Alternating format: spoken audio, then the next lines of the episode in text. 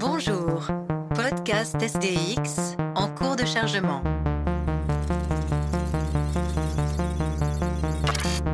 Erreur critique.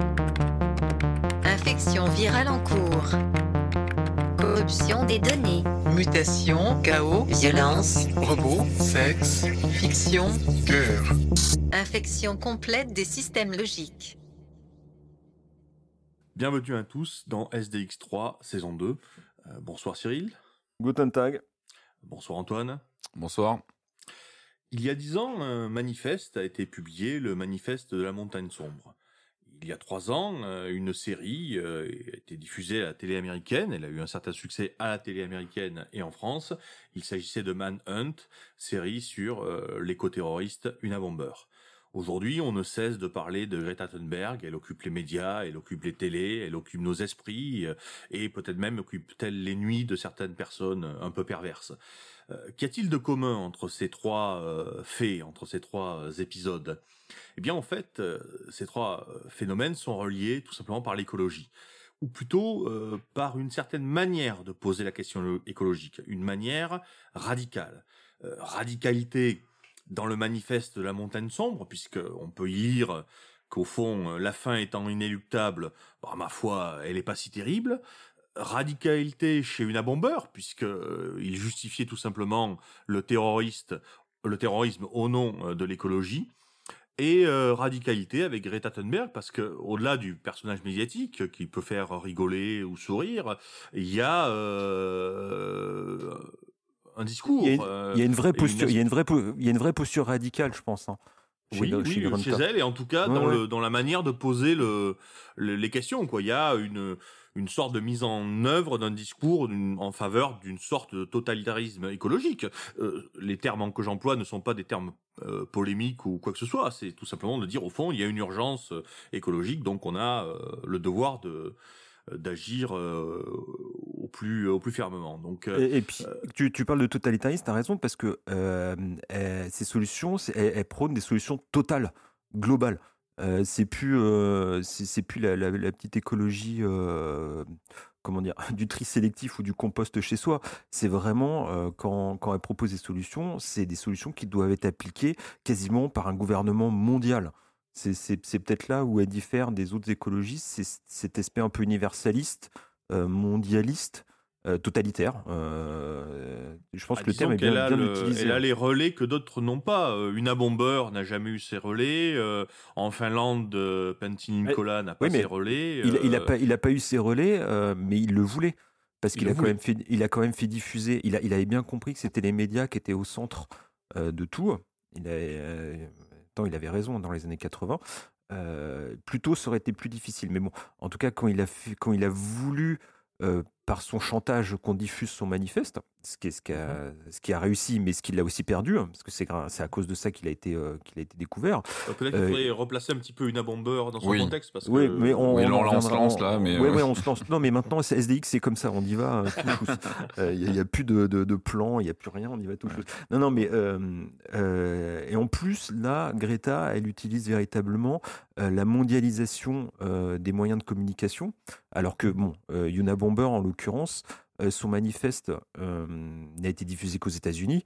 Euh, dans la presse écrite, il n'a pas eu, il n'a pas été diffusé sur Internet ou si, enfin si, si, Si, oui, pardon, il a été diffusé, mais l'internet, c'était pas l'internet de maintenant, hein. c'était euh, voilà, c'était Ouais. L'internet des forums et des newsgroups. C'était le début, oui, t'as entièrement raison. Et, et- et d'ailleurs, c'est ce qui est bien montré dans la série Netflix euh, qu'on vous recommande, hein, qui est une excellente mini-série. Je crois que c'est huit épisodes.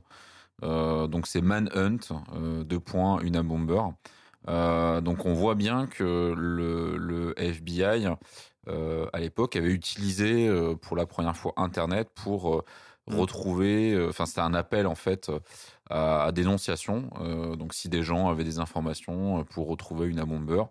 Et euh, c'est assez drôle parce qu'on retrouve toute l'ambiance de ces premiers sites internet euh, fin des années 90, les premières utilisations euh, de ce média par, euh, par le FBI, euh, ça, ça c'est intéressant.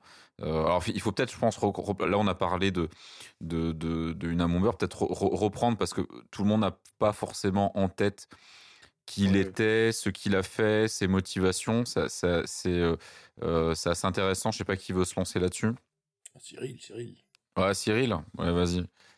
Donc Théodore Kaczynski, c'est un, c'est un universitaire, c'est un mathématicien. Euh, c'était pas un, c'était pas un prix Nobel non plus, hein, mais bon, c'est, il était quand même assez reconnu euh, par ses pairs.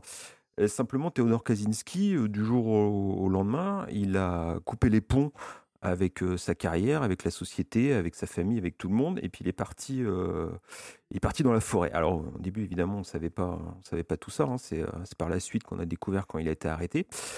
Donc comme alors pourquoi, pourquoi il était recherché? C'est que euh, pendant une vingtaine d'années, pendant, euh, pendant 18 ans, euh, des colis piégés arrivaient un peu partout aux États-Unis. Euh, ça soit au, si je me souviens bien, il y avait des compagnies aériennes qu'on avait pris, il y avait des scientifiques, il y avait Oui, des gens que, du, com- du ouais, parce que justement, il y, avait, il y avait comme il ciblait, enfin au départ, Voilà. il y avait donc c'était des, des universitaires, des gens qui étaient donc qui travaillaient dans des compagnies aériennes. Euh, on a, on- ils ont, ils ont euh, créé le, le, le mot Una Bomber hein, Mm. en, avec University, University. Euh, donc AM c'était aeronautical, enfin quelque chose comme ça, et, et du coup c'est comme ça qu'ils ont que le FBI a, a inventé le mot Una Bomber quoi. tout. Exactement. Et il les a, il les a nargués pendant, pendant 18 ans avec des bombes plus ou Ouais. moins artisanales. Euh, il a fait plusieurs morts. hein, Tout il a à fait plus- artisanal, mais Oui, tout à fait artisanal. Euh, c'était vrai, c'est, euh, il est à l'origine de la scène euh, quasiment do it yourself, hein, parce qu'il faisait tous les composants à la main. J'ai relu, j'ai relu cette semaine son manifeste et j'ai relu un- j'ai un bouquin français en fait. Quand il est sorti, il l'avait pas encore arrêté. hein. C'était la première fois, c'était la, la- la première traduction de son manifeste et en fait, il est arrêté au moment où il écrit la préface. Donc c'est assez, assez, assez troublant parce que il y a plein, il y a plein de choses. Voilà. euh, il parle de Yuna Bomber avant de savoir qui c'est euh, dans, ce bouquin. Bon bref, tout ça pour revenir à ça. Mhm. Et donc oui, ils expliquent qu'il passe euh, trois semaines sur un interrupteur parce qu'il fait tout, il fait tout à la main. Il, il- en plus, Oui, il a il fait des, un matériel il fait des sommaire. petites erreurs. euh, Oui. Il fait des petites erreurs pour faire croire qu'il n'a pas tel type de connaissances. Il laisse des faux indices. Enfin, il y Exactement. a tout un système exactement. très compliqué quoi de, de chez lui. euh. Voilà. Et donc il y a eu une traque pendant, euh, pendant, pendant 18 ans par le FBI. Euh, à la fin de sa carrière, en fait, il a voulu euh, une espèce de, de chantage à la bombe. Il a voulu qu'on diffuse son manifeste, le manifeste sur l'avenir de la société industrielle. Donc le FBI euh, a saisi l'opportunité. hein, euh, ça, vous, le- vous le verrez dans la série. Ça, Mm. ça- je ne vais pas, je vais pas Ouais, expliquer tout le truc. hein. Mais bon, Ah. voilà. Il, Oui, il faut replacer le personnage quand même dans le contexte. Quoi. Voilà. euh, donc son Greta, manifeste. tout le monde sait qui c'est, Théodore. Voilà. Euh, son manifeste, il est publié dans la presse et à cause de, à cause ou grâce à ça, il est démasqué. Ils finissent par l'arrêter et lui, il se présente véritablement comme un opposant politique au système, euh, au système de la société industrielle et euh, comme un terroriste. Et pour défendre la planète, pour défendre. euh, Alors à la base, euh, il veut surtout défendre son petit lopin de terre parce qu'il était en but avec une société euh, forestière, je crois, là où il s'était retranché. Donc c'est comme ça que ça Oui, a mais son, commencé. son, euh, son déclenchement, je crois que c'est lorsqu'il y a une, une route qui est construite Voilà. sur un des endroits qu'il affectionnait particulièrement. Et, et effectivement, il se rend compte que, que vivre même dans l'Indiana, je crois qu'il s'était réfugié en Indiana, euh, bah, c'est difficile, quoi, même. euh, Il y a de moins en moins d'endroits où l'on peut vivre à l'écart du monde. hein, euh. Mais tu as dit euh, sauver la planète. euh, euh, euh, Kaczynski, enfin Una Bomber, hein, on va plutôt l'appeler comme ça, ça sera plus euh, parlant finalement parce que c'est moins le le personnage, euh, comment dire, euh, réel qui est intéressant que, que, que l'image qu'il a donnée lui. Tu veux Euh, Una séparer l'artiste de l'œuvre, hein, c'est ça? Voilà. Euh, bien. Una Bomber a chez lui euh, un très grand fond d'humanisme. C'est-à-dire que ce qu'il veut sauver, au fond, c'est une certaine idée de l'homme et du confort de l'être humain et de la liberté de l'être humain. Ce n'est pas quelqu'un qui veut, euh, comme d'autres euh, courants écologistes, dire qu'au fond, ben, si l'homme doit disparaître pour sauver la planète, ben, tant mieux. Il ne dit pas ça, lui. Hein. Il s'agit bien de d'empêcher ce qui modifie le monde Mm. euh, dans un sens d'abrutissement de l'être humain, de mise en dépendance de l'être humain, de mise en tutelle, etc., etc., etc. Donc il y a bien chez lui au centre, même s'il y a euh, une réelle, euh, un réel goût et un réel amour sans doute pour la nature, hein, il y a chez lui d'abord et avant tout une préoccupation qui est de l'ordre de l'humain. Hein. Il s'agit bien de sauver l'humain, comme d'ailleurs chez Greta Thunberg. Hein. Il s'agit bien pour elle, quand elle dit sauver la planète, en fait, je sais pas si elle est assez bête ou si en tout cas c'est pas sauver la planète je veux dire la planète n'est pas menacée la seule chose qui est menacée c'est les conditions de vie de l'être humain tel qu'il vit aujourd'hui euh, mais euh, mais même s'il y a euh, les changements climatiques les plus catastrophiques au niveau de l'histoire planétaire enfin voilà quoi ça sera pas grand chose. Hein. Ça sera peut-être la fin de l'homme, mais ma foi, si on considère que c'est pas très important, c'est pas très important. Donc chez elle aussi, il y a cette préoccupation-là, qui est de dire au fond, l'écologie, la préoccupation écologique est une préoccupation euh, environnementale. C'est-à-dire, c'est l'environnement de l'homme. Et, euh, et ça, c'est important à dire. Une abombeur euh, défend les conditions de vie de l'homme. Donc il y a une préoccupation de nature humaniste chez lui. hein. Donc c'est pour ça que sauver la planète, c'est pas c'est pas tellement son problème quoi. C'est sauver sauver l'environnement, sauver le cadre de vie, sauver le paysage, sauver ce qui euh, permet euh, une liberté de l'homme. C'est Oui, C'est et, ça qui et- mettre, et, et- son projet politique, c'était véritablement de mettre à bas la société industrielle. Il a une haine, en lisant son, son, son manifeste, il a une haine farouche de la machine, euh, de, même de la science, hein, de la technique, même si lui-même en, en a fait partie, hein, qui voilà, est dans les rangs de- des mathématiques. C'est une haine véritablement farouche, euh, euh, violente contre, euh, Mm. contre la science, la, la technique, la technologie. hein. Et c'est aussi une vie par l'exemple. C'est là, où on peut Oui. peut-être faire un parallèle avec Greta, même si c'est pas du tout le même exemple.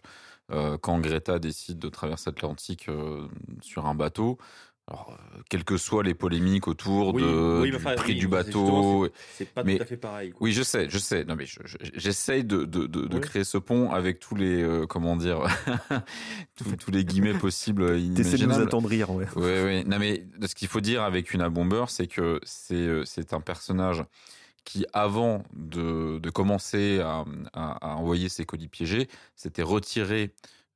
Alors, on peut, peut pas dire complètement retiré de la société parce qu'il il- il- il s'était isolé dans une forêt. Il vivait dans une toute petite cabane en bois, donc euh, quasiment, je crois, sans électricité. Enfin, une vie Oui, très, sans très, électricité, ouais. Sans En- gros- sans eau courante. hein. en gros, c'est vraiment la vie, enfin un peu ce qu'on voit aujourd'hui parmi les collapsologues, donc on reparlera. C'est un peu la vie dont rêvent beaucoup d'urbains qui veulent partir à la campagne, Mm. vivre sans électricité, Ouais. euh, de leur terre, de hein. leur jardin, jours, etc. Donc c'est vraiment Oui, la vie voilà, de. Ils vont pas tenir deux jours. Chez moi, ça commence à piquer, là, ils vont pas tenir deux jours. hein. Ouais, ouais. Mais il y a, y, a, y a un personnage qui fait exactement pareil. C'est Penty Nicolas.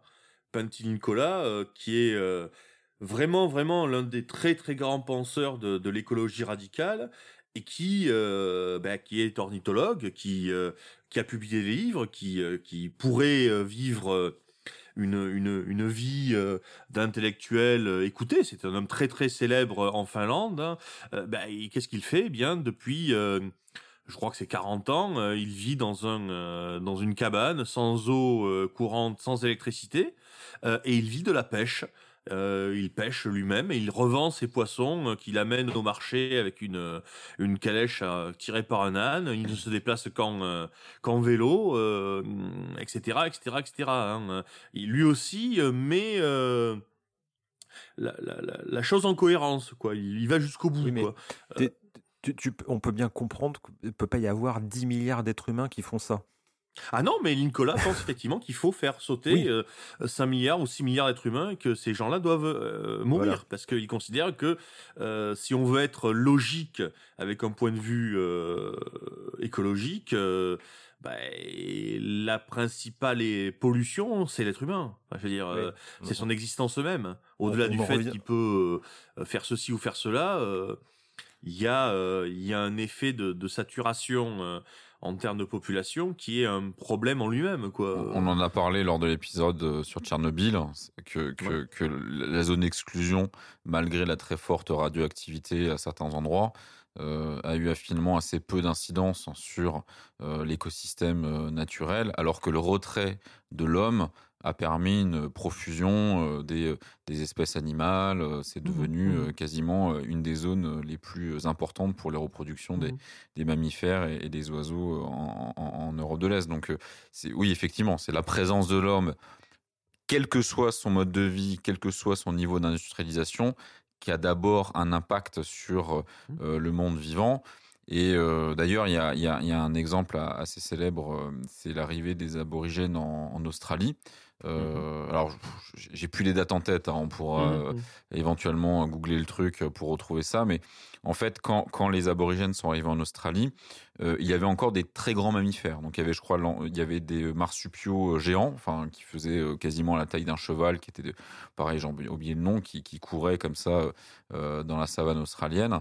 Euh, et, euh, et en fait, ils ont été décimés en quelques centaines d'années en fait suite à l'arrivée des hommes, sachant qu'il y avait très peu d'hommes pourtant pour un, un continent aussi grand.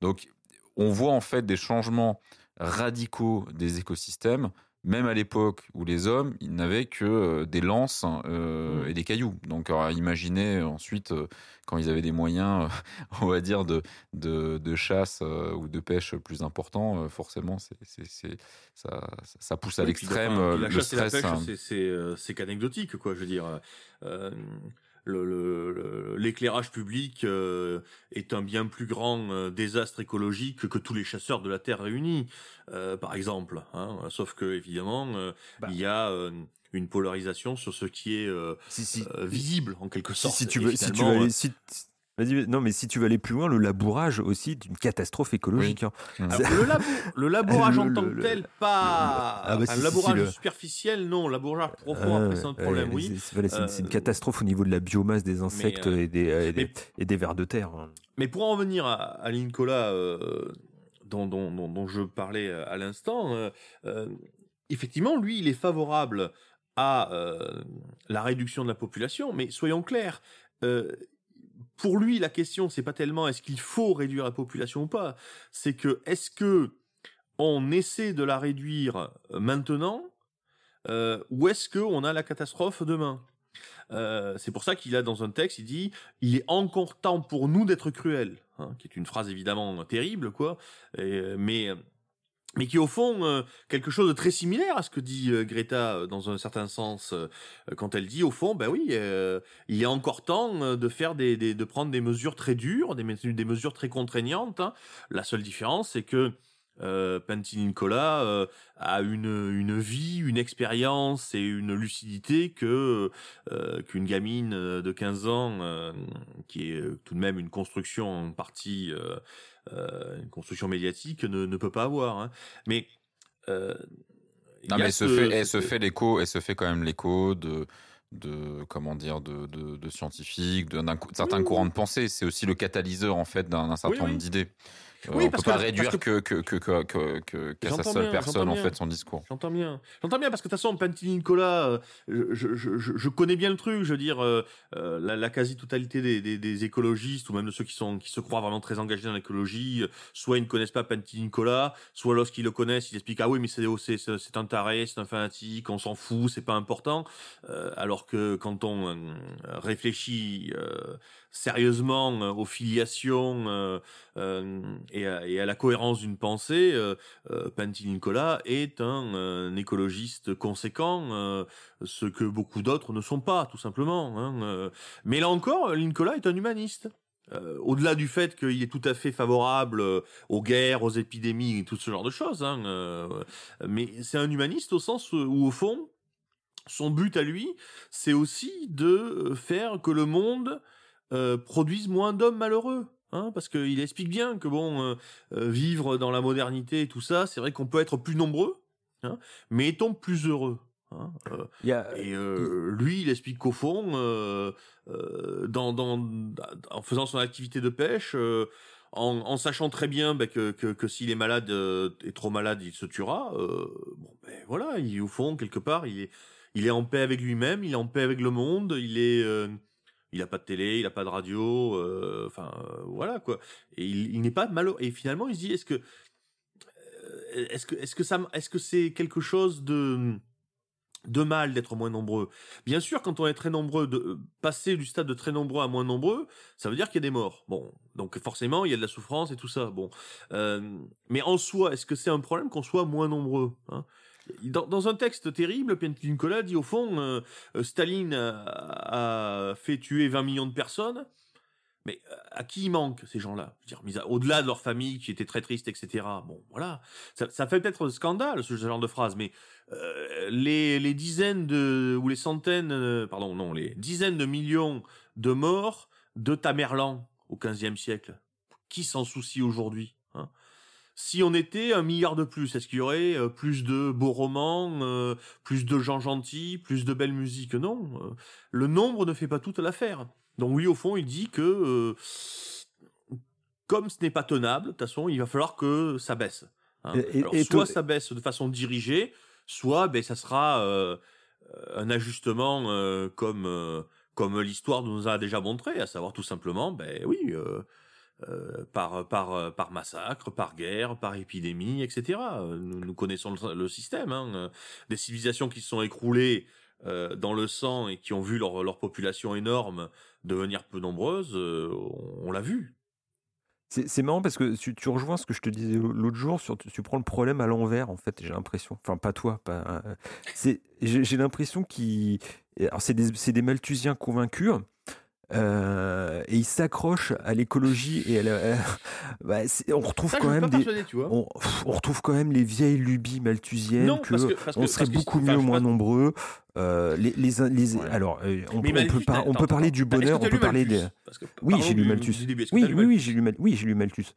Parce que ah oui. Euh, Malthus, c'est quand même quelque chose qui est beaucoup plus euh, anglais, euh, économique et tout ça. Je te parle des lubies. Je te parle des lubies de tous ces gens qui se, qui se disent malthusiens et que c'est bien parce qu'ils ont toujours envie de se débarrasser des autres, mais rarement d'eux-mêmes.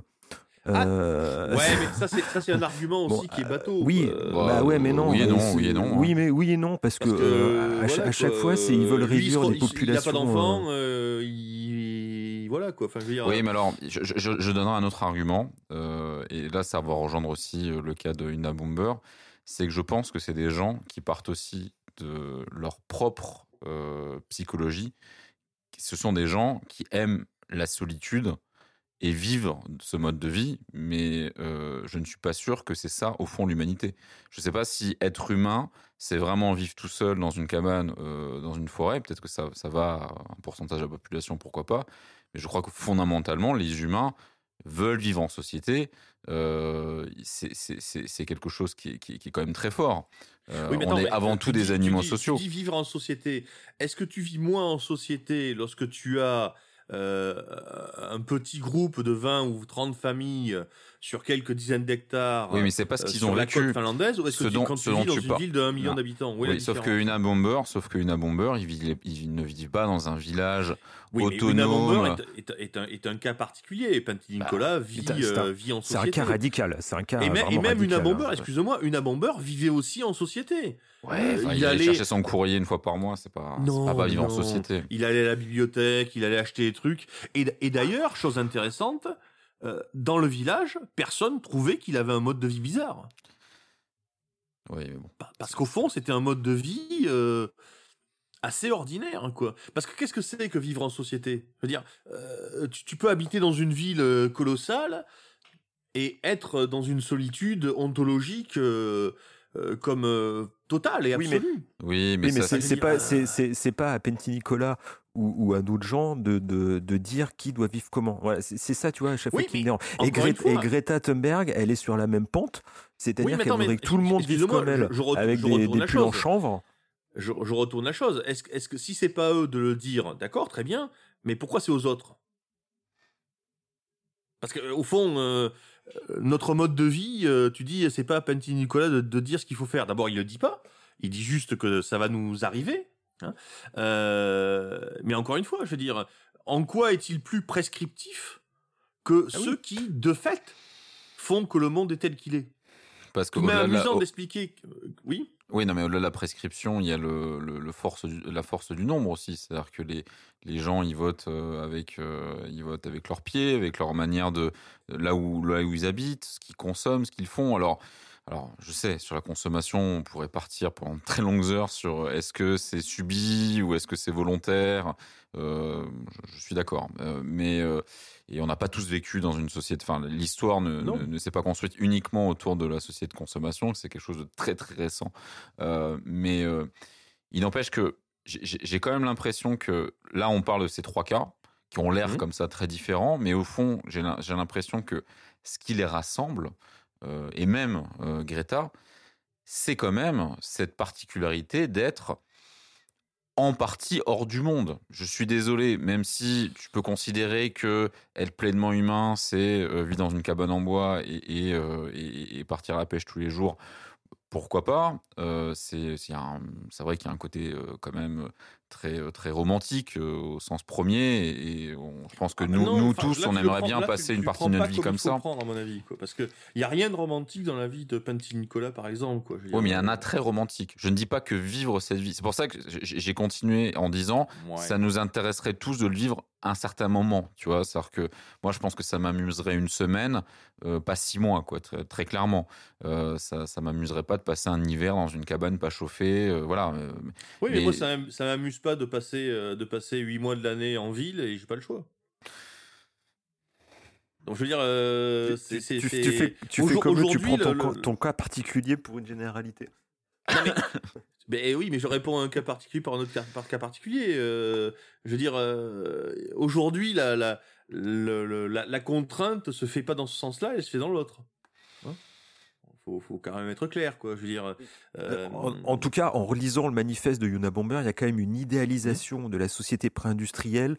Ouais. Euh, qui est un peu gênante, qui est euh, voilà, c'est c'est euh, et c'est pas un historien. Et c'est voilà, et c'est une idéalisation qu'on retrouve quand même chez beaucoup de mouvements radicaux, euh, chez les zadistes. Euh, je relisais une une interview d'un zadiste là cet après-midi. C'est pareil, voilà, il y a une idéalisation de l'espèce de vie en communauté.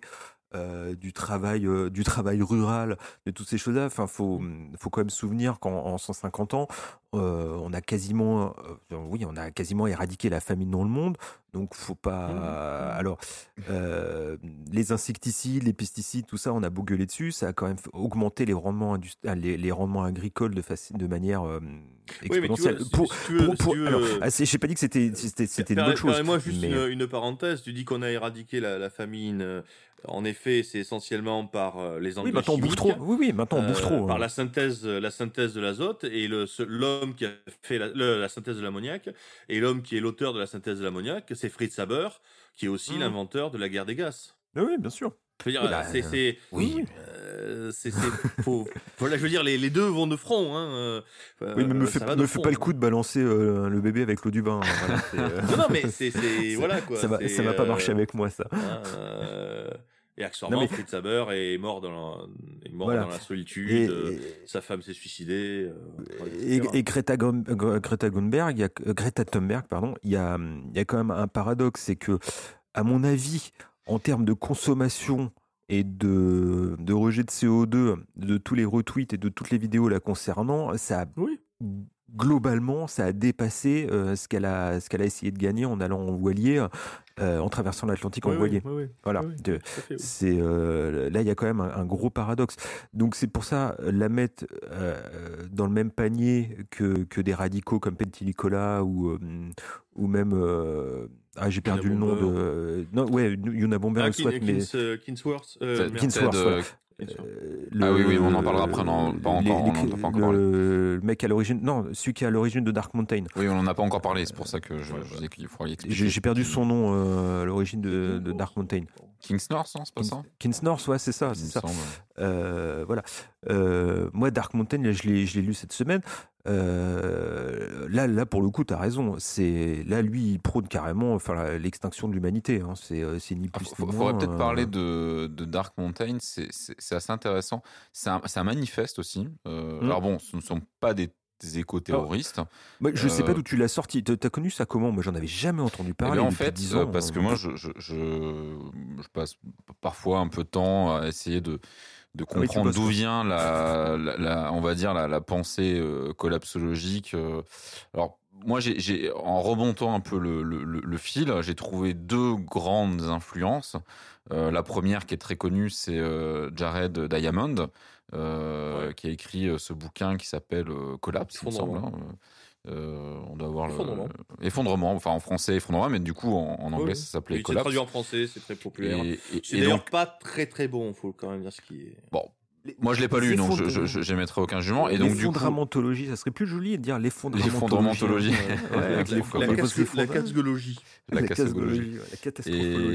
et effectivement, bon, Jared Diamond, euh, c'est une filiation directe puisque Pablo Servigné, qui est le, le, fer de lance, donc ce, ce docteur en, agronomie, donc qui, euh, qui, a, lui publié des bouquins dont le premier était euh, bah, effondrement d'ailleurs, euh, il me semble, enfin je crois, enfin bref, il a repris ce terme-là de Jared Diamond. Et en fait, il y a une deuxième filiation qui remonte donc à ce manifeste Dark Mountain, qui est un manifeste qui est l'œuvre au départ d'un d'un anglais qui est Paul Kingsnorth, mais alors il n'était pas seul, hein, je crois qu'ils étaient plusieurs euh, oui, au c'était départ plus- notons qu'il avait écrit euh, sur une abomber, hein, lui, avant. Oui, donc Ouais. tout, tout ça est, est quand même relié. Oui, ça Et, tourne, euh, oui, ça tourne en rond. ouais. Et ça, c'est alors euh, Dark Mountain, c'est c'est 2009, non? C'est c'est pas ça? Il me semble. Il y a C'est 10 ans, récent, je sais c'est il y a plus, 10 ans, mais, Dark euh. T'as une dizaine d'années, ouais, c'est Oui, oui, ça. c'est ça. Euh, Et euh, mais peut-être que tu vas en parler parce que c'est toi qui l'as. Tu... Moi, je l'ai lu, mais il y a longtemps, donc euh, du coup, ça c'est plus frais dans ta tête. Moi, j'ai euh. vu cet après-midi en diagonale. Quoi. Je, je me suis bien marré d'ailleurs parce qu'il a. il- j'ai vu les, les trucs qu'il utilisait pour utiliser euh, Robinson Jeffers sans, Oui, oui, il y a, y a- a tout un tas de trucs. C'est- un peu artificiel, Mountain, j'ai trouvé. Euh, Ouais, enfin, ça ça m'a laissé un peu sur ma faim. c'est- Ça va pas au bout du truc. Alors peut-être pour Euh, avant de, de développer, euh, en résumé, si on devait expliquer, c'est une sorte de collectif d'intellectuels, Hmm. euh, écrivains, poètes, qui ont, ont essayé de d'imaginer quel devait être la, le postulat du post de, de, de, de- on va dire ouais de la du post de Du la post-effondrement, post-industrialisation quoi en gros Post-apocalypse. c'est-à-dire que ouais la post c'est-à-dire qu'on on, on accepte le fait que euh, de toute façon tout va s'effondrer c'est c'est un fait on ne se, en fait on ne se bat même pas contre cet effondrement puisque Mhm. euh, nous, en tant que personne, en tant qu'individu, même en tant que collectif, on ne pourra rien y faire. C'est une, c'est comment dire, on est. euh, Oui, c'est dans la nature des choses. On hein. subit, Mhm, voilà, mhm, on, on subit C'est cette, on, Oui, on c'est subit ce cycle et on réfléchit à la suite. Qu'est- Qu'est-ce qui se Oui. passe? Qu'est-ce que ça veut dire vivre euh, dans ce post-effondrement? Voilà, On- je- réfléchit on rapidement. Je, je veux dire, Et euh, on je veux dire une chose avant que tu continues, c'est que justement, on est effectivement dans des cycles. C'est-à-dire que ces gens-là ont très bien compris une chose qui est trop souvent de fois oubliée, c'est que des- la fin du monde, elle a déjà eu lieu plusieurs fois Oui. pour certaines parties de la population. Mhm. Il y a des gens qui ont connu la fin du monde. Il y a Ah oui. euh, les Aztèques, euh, lorsqu'ils, euh, enfin les Aztèques, les Mésoaméricains, euh, lorsqu'il y a les Aztèques qui commencent à prendre le dessus et qui commencent à avoir des dizaines de milliers de sacrifices humains, je renvoie au travail de Grolich, etc. sur le sujet, puis qu'il y a les, Aztèques, qu'il y a les conquistadors qui arrivent, la fin du monde, ils l'ont vécu. Euh, Vraiment, Euh, tout ce qui était sûr pour eux, tout ce qui était la vérité pour eux, tout ce qui était établi, euh, ils l'ont vécu. Il y a d'autres peuples qui ont vécu la fin du monde. Donc quelque part, imaginez que nous ayons nous aussi connaissons la fin du monde, comme d'autres peuples dans l'histoire, ma foi, c'est pas bête du tout. Au contraire. Oui, on a fait un épisode sur la peste noire. Euh. C'est une fin du monde, la peste noire. Oui, oh, c'est qu'un tiers. Hein. Panty Nicolas, euh, enfin, quand, quand il euh, va en Pologne euh, et qu'il parle de la Seconde Guerre mondiale, il explique qu'en gros, voilà quoi, en, en deux générations, c'est plus c'est plus la peine quoi. Une guerre. D'ailleurs, le- l'idée de Panty Nicolas, c'est que les guerres, ça tue pas assez quoi, parce que mal, parce que les, les normes font qu'on tue pas les enfants et les femmes. Enfin bon. Oui, est un homme délicieux. Et il y a de ça hein, dans Dark Mountain. Il y a, il y a Ouais. tout, un, tout un pan d'in- d'inhumanisme euh, qui est Oui. abordé.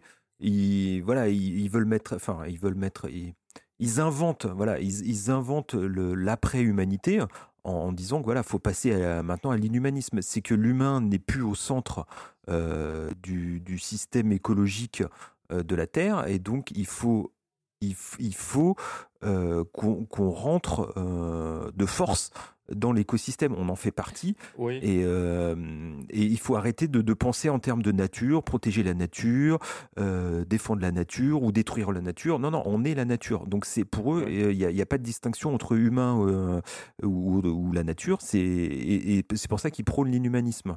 Mais Oui, c'est enfin, c'est pour ça, il y a aussi, il y a aussi ce côté qui, qui me. l'a- Après, il y a tout le truc, je sais pas si tu as lu, sur il- c'est aux artistes de réinventer, aux, Oui, oui, aux oui, gens de oui. créer des récits, tout ça.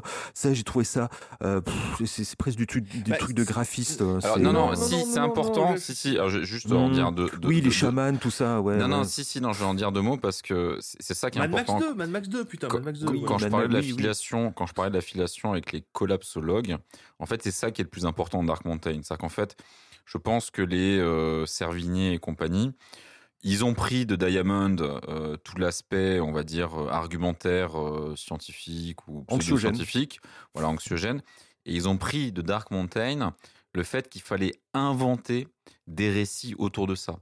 C'est-à-dire qu'il fallait pas juste expliquer, voilà, tout va s'effondrer, euh, comment éviter, ou voilà, non, c'est véritablement comment construire quasiment une nouvelle humanité, une nouvelle civilisation Hmm. euh, partant de ce postulat.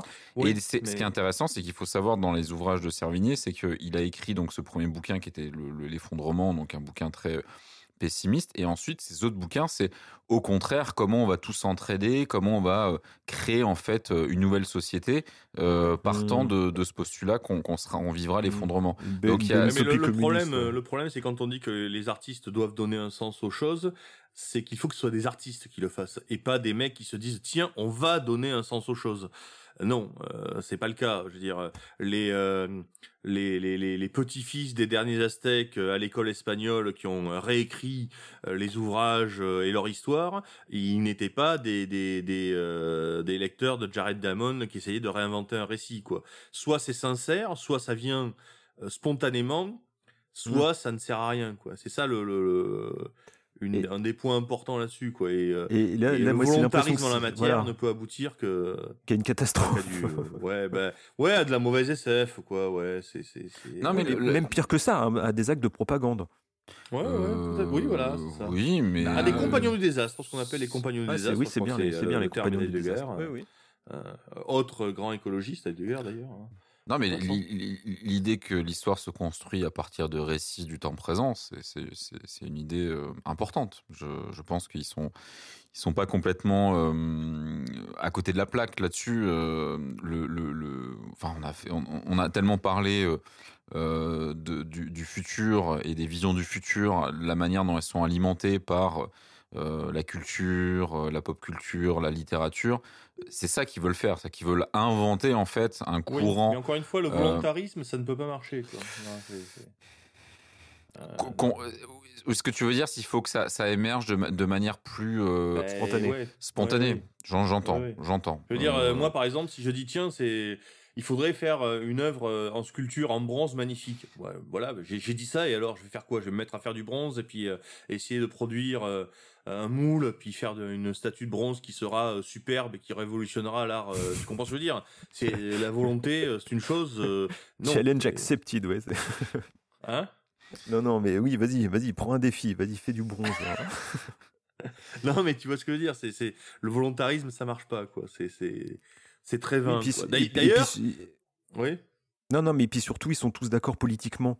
Donc, euh, ça, ça- ça va tourner en rond. C'est c'est comme Damasio qui écrit sur euh, la ZAD, toutes ces choses-là, en disant. Mais oui, Damasio, il est complètement. Alors, vous avez, en- vous avez Oui, écouté oui, des interviews oui, de. Damasio. Ah ouais, il ouais, est c'est c'est un cauchemar. Ouais, c'est un il est ouais. complètement dans cette, dans cette idée-là de dire qu'il faut écrire les récits Oui, pour changer le futur, les récits d'aujourd'hui pour changer le futur. Il faut. euh, Donc, il a même cette mission-là en tête. hein. C'est c'est Ouais, très, ouais. très fort. Bah, ce métier, euh, ce métier, ce, ce créneau euh, commercial.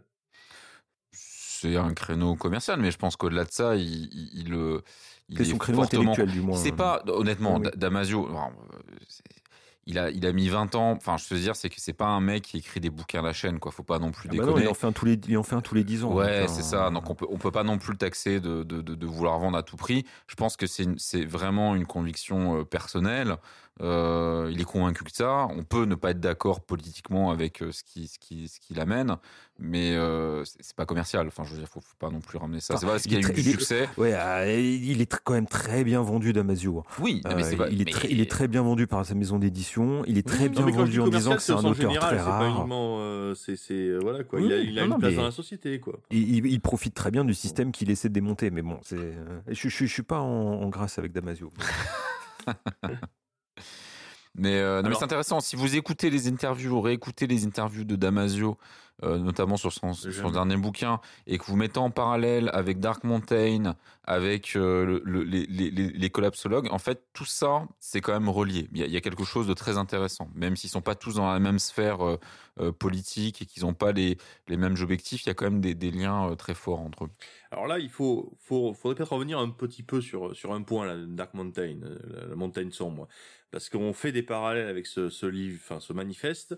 Mais il faut penser à une chose, c'est que ce manifeste puise largement chez un poète américain qui s'appelle Robinson Jeffers, qui est un poète que, que je connais depuis euh, pas mal de temps, que, que j'affectionne tout particulièrement. C'est un très très grand poète américain, euh, qui a été formidablement euh, euh, célèbre à une certaine époque, ce que rappelle d'ailleurs le, mani- le man- manifeste de la montagne sombre.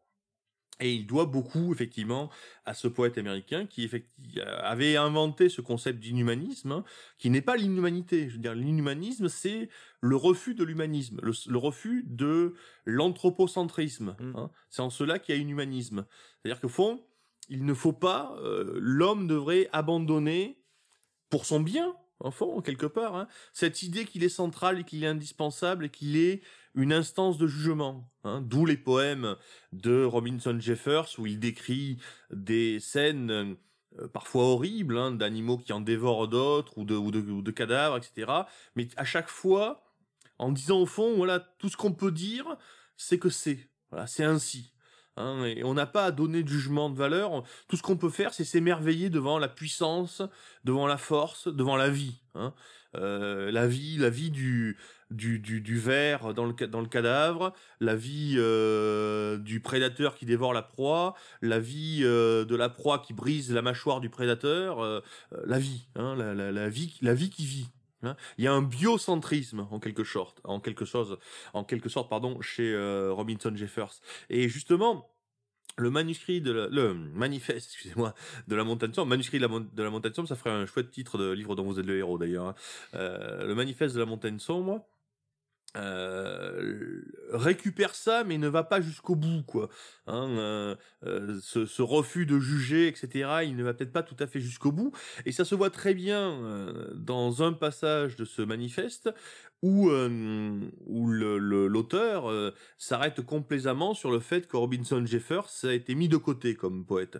Effectivement, il y a un moment où il est complètement écarté euh, et aujourd'hui il est largement oublié quoi alors que encore une fois euh, euh, jusqu'en en 1945 en gros il était un très très très très grand poète hein, il, était, l'égal il, était élu au, il était élu au Congrès, tout oui, ça. non, ouais, oui, il était reconnu dans les de grandes très- lettres américaines. ouais. Voilà.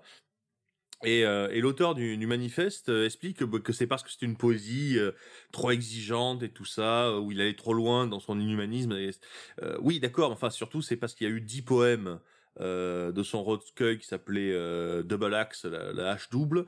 Euh, dix poèmes écrits entre 43 et 44 ou 45, je ne sais plus, où il explique en gros que les vainqueurs ne valent pas mieux que les vaincus, et où justement il a ce regard de refus de jugement moral et il regarde la la mort de, de l'Allemagne comme étant en quelque sorte euh, bah, la, la, la- la mort d'un animal qui a été euh, fort, glorieux et qui est en train de mourir et au fond euh, c'est ni bien ni mal.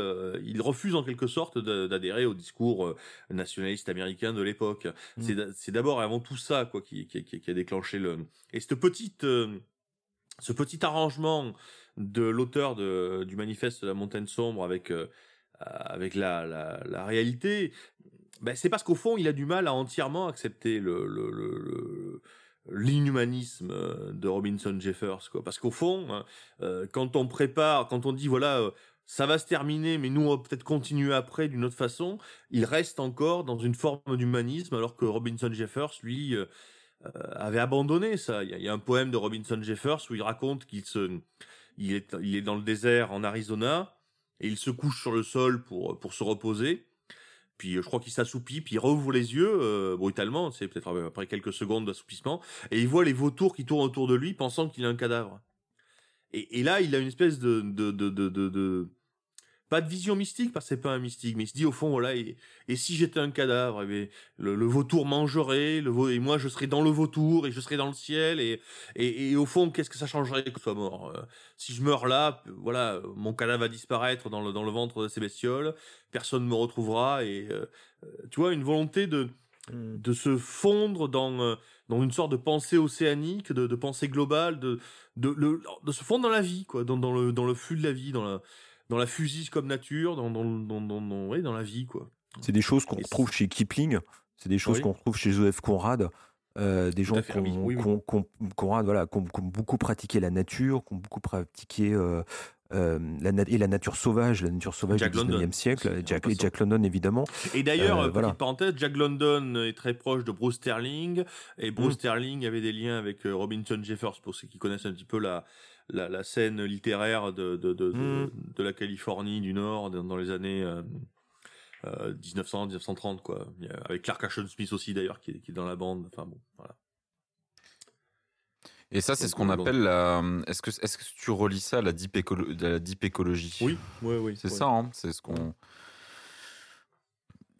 Oui, Est-ce qu'on peut oui. dire qu'une Bomber euh, est un deep écologiste Euh, je, je ne sais pas si. euh, Bah, si pas forcément parce qu'il a Pas- il a pas, il veut juste qu'on lui foute de la paix et, que et que les hommes aient la possibilité qu'on leur foute de la paix quoi.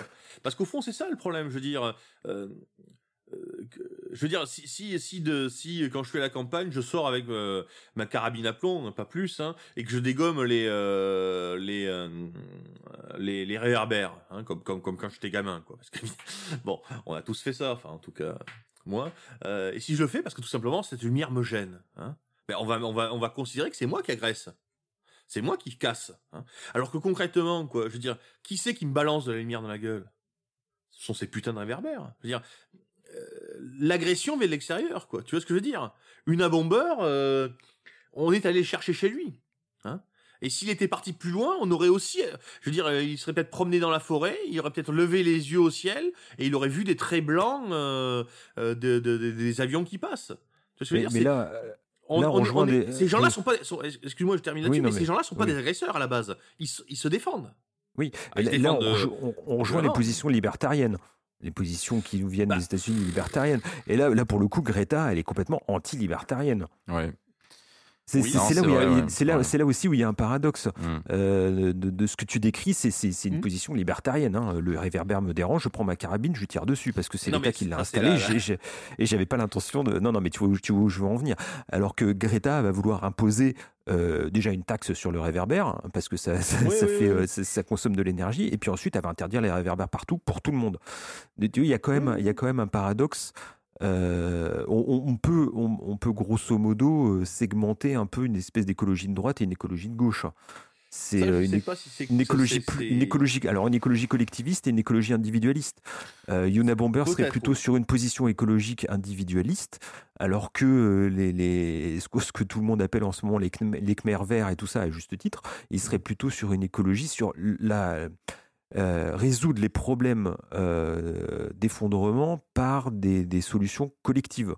Ce qui, Oui, moi, à mon avis, juste- est une, est une erreur fondamentale. Et ce que Yuna Bomber aussi dénonçait. hein. Pe- pe- Peut-être que justement, la- cette différence que tu pointes, elle, elle rejoint celle que je signalais tout à l'heure, à savoir que ceux qui sont pour l'écologie collective, bien souvent, ne souffrent pas directement de Mmh. l'agression naturelle. Je veux dire, Mmh. l'écologiste urbain, euh, qui, qui- qui peut être tout à fait sincère, intelligent, tout ce que vous voulez, c'est pas la question, mais je veux dire, lui, la, la lumière la nuit, c'est pas un truc qu'il qu'il en- Moi, je peux, te dire, franchement, je déteste la lumière la nuit. Je veux dire, c'est, c'est, c'est, Ouais, je, je sais pas, il l'éteigne la nuit dans mon village. j'a- bon. J'attends que les, j'attends que les, les gendarmes n'aient plus de fric et puis je, voilà quoi.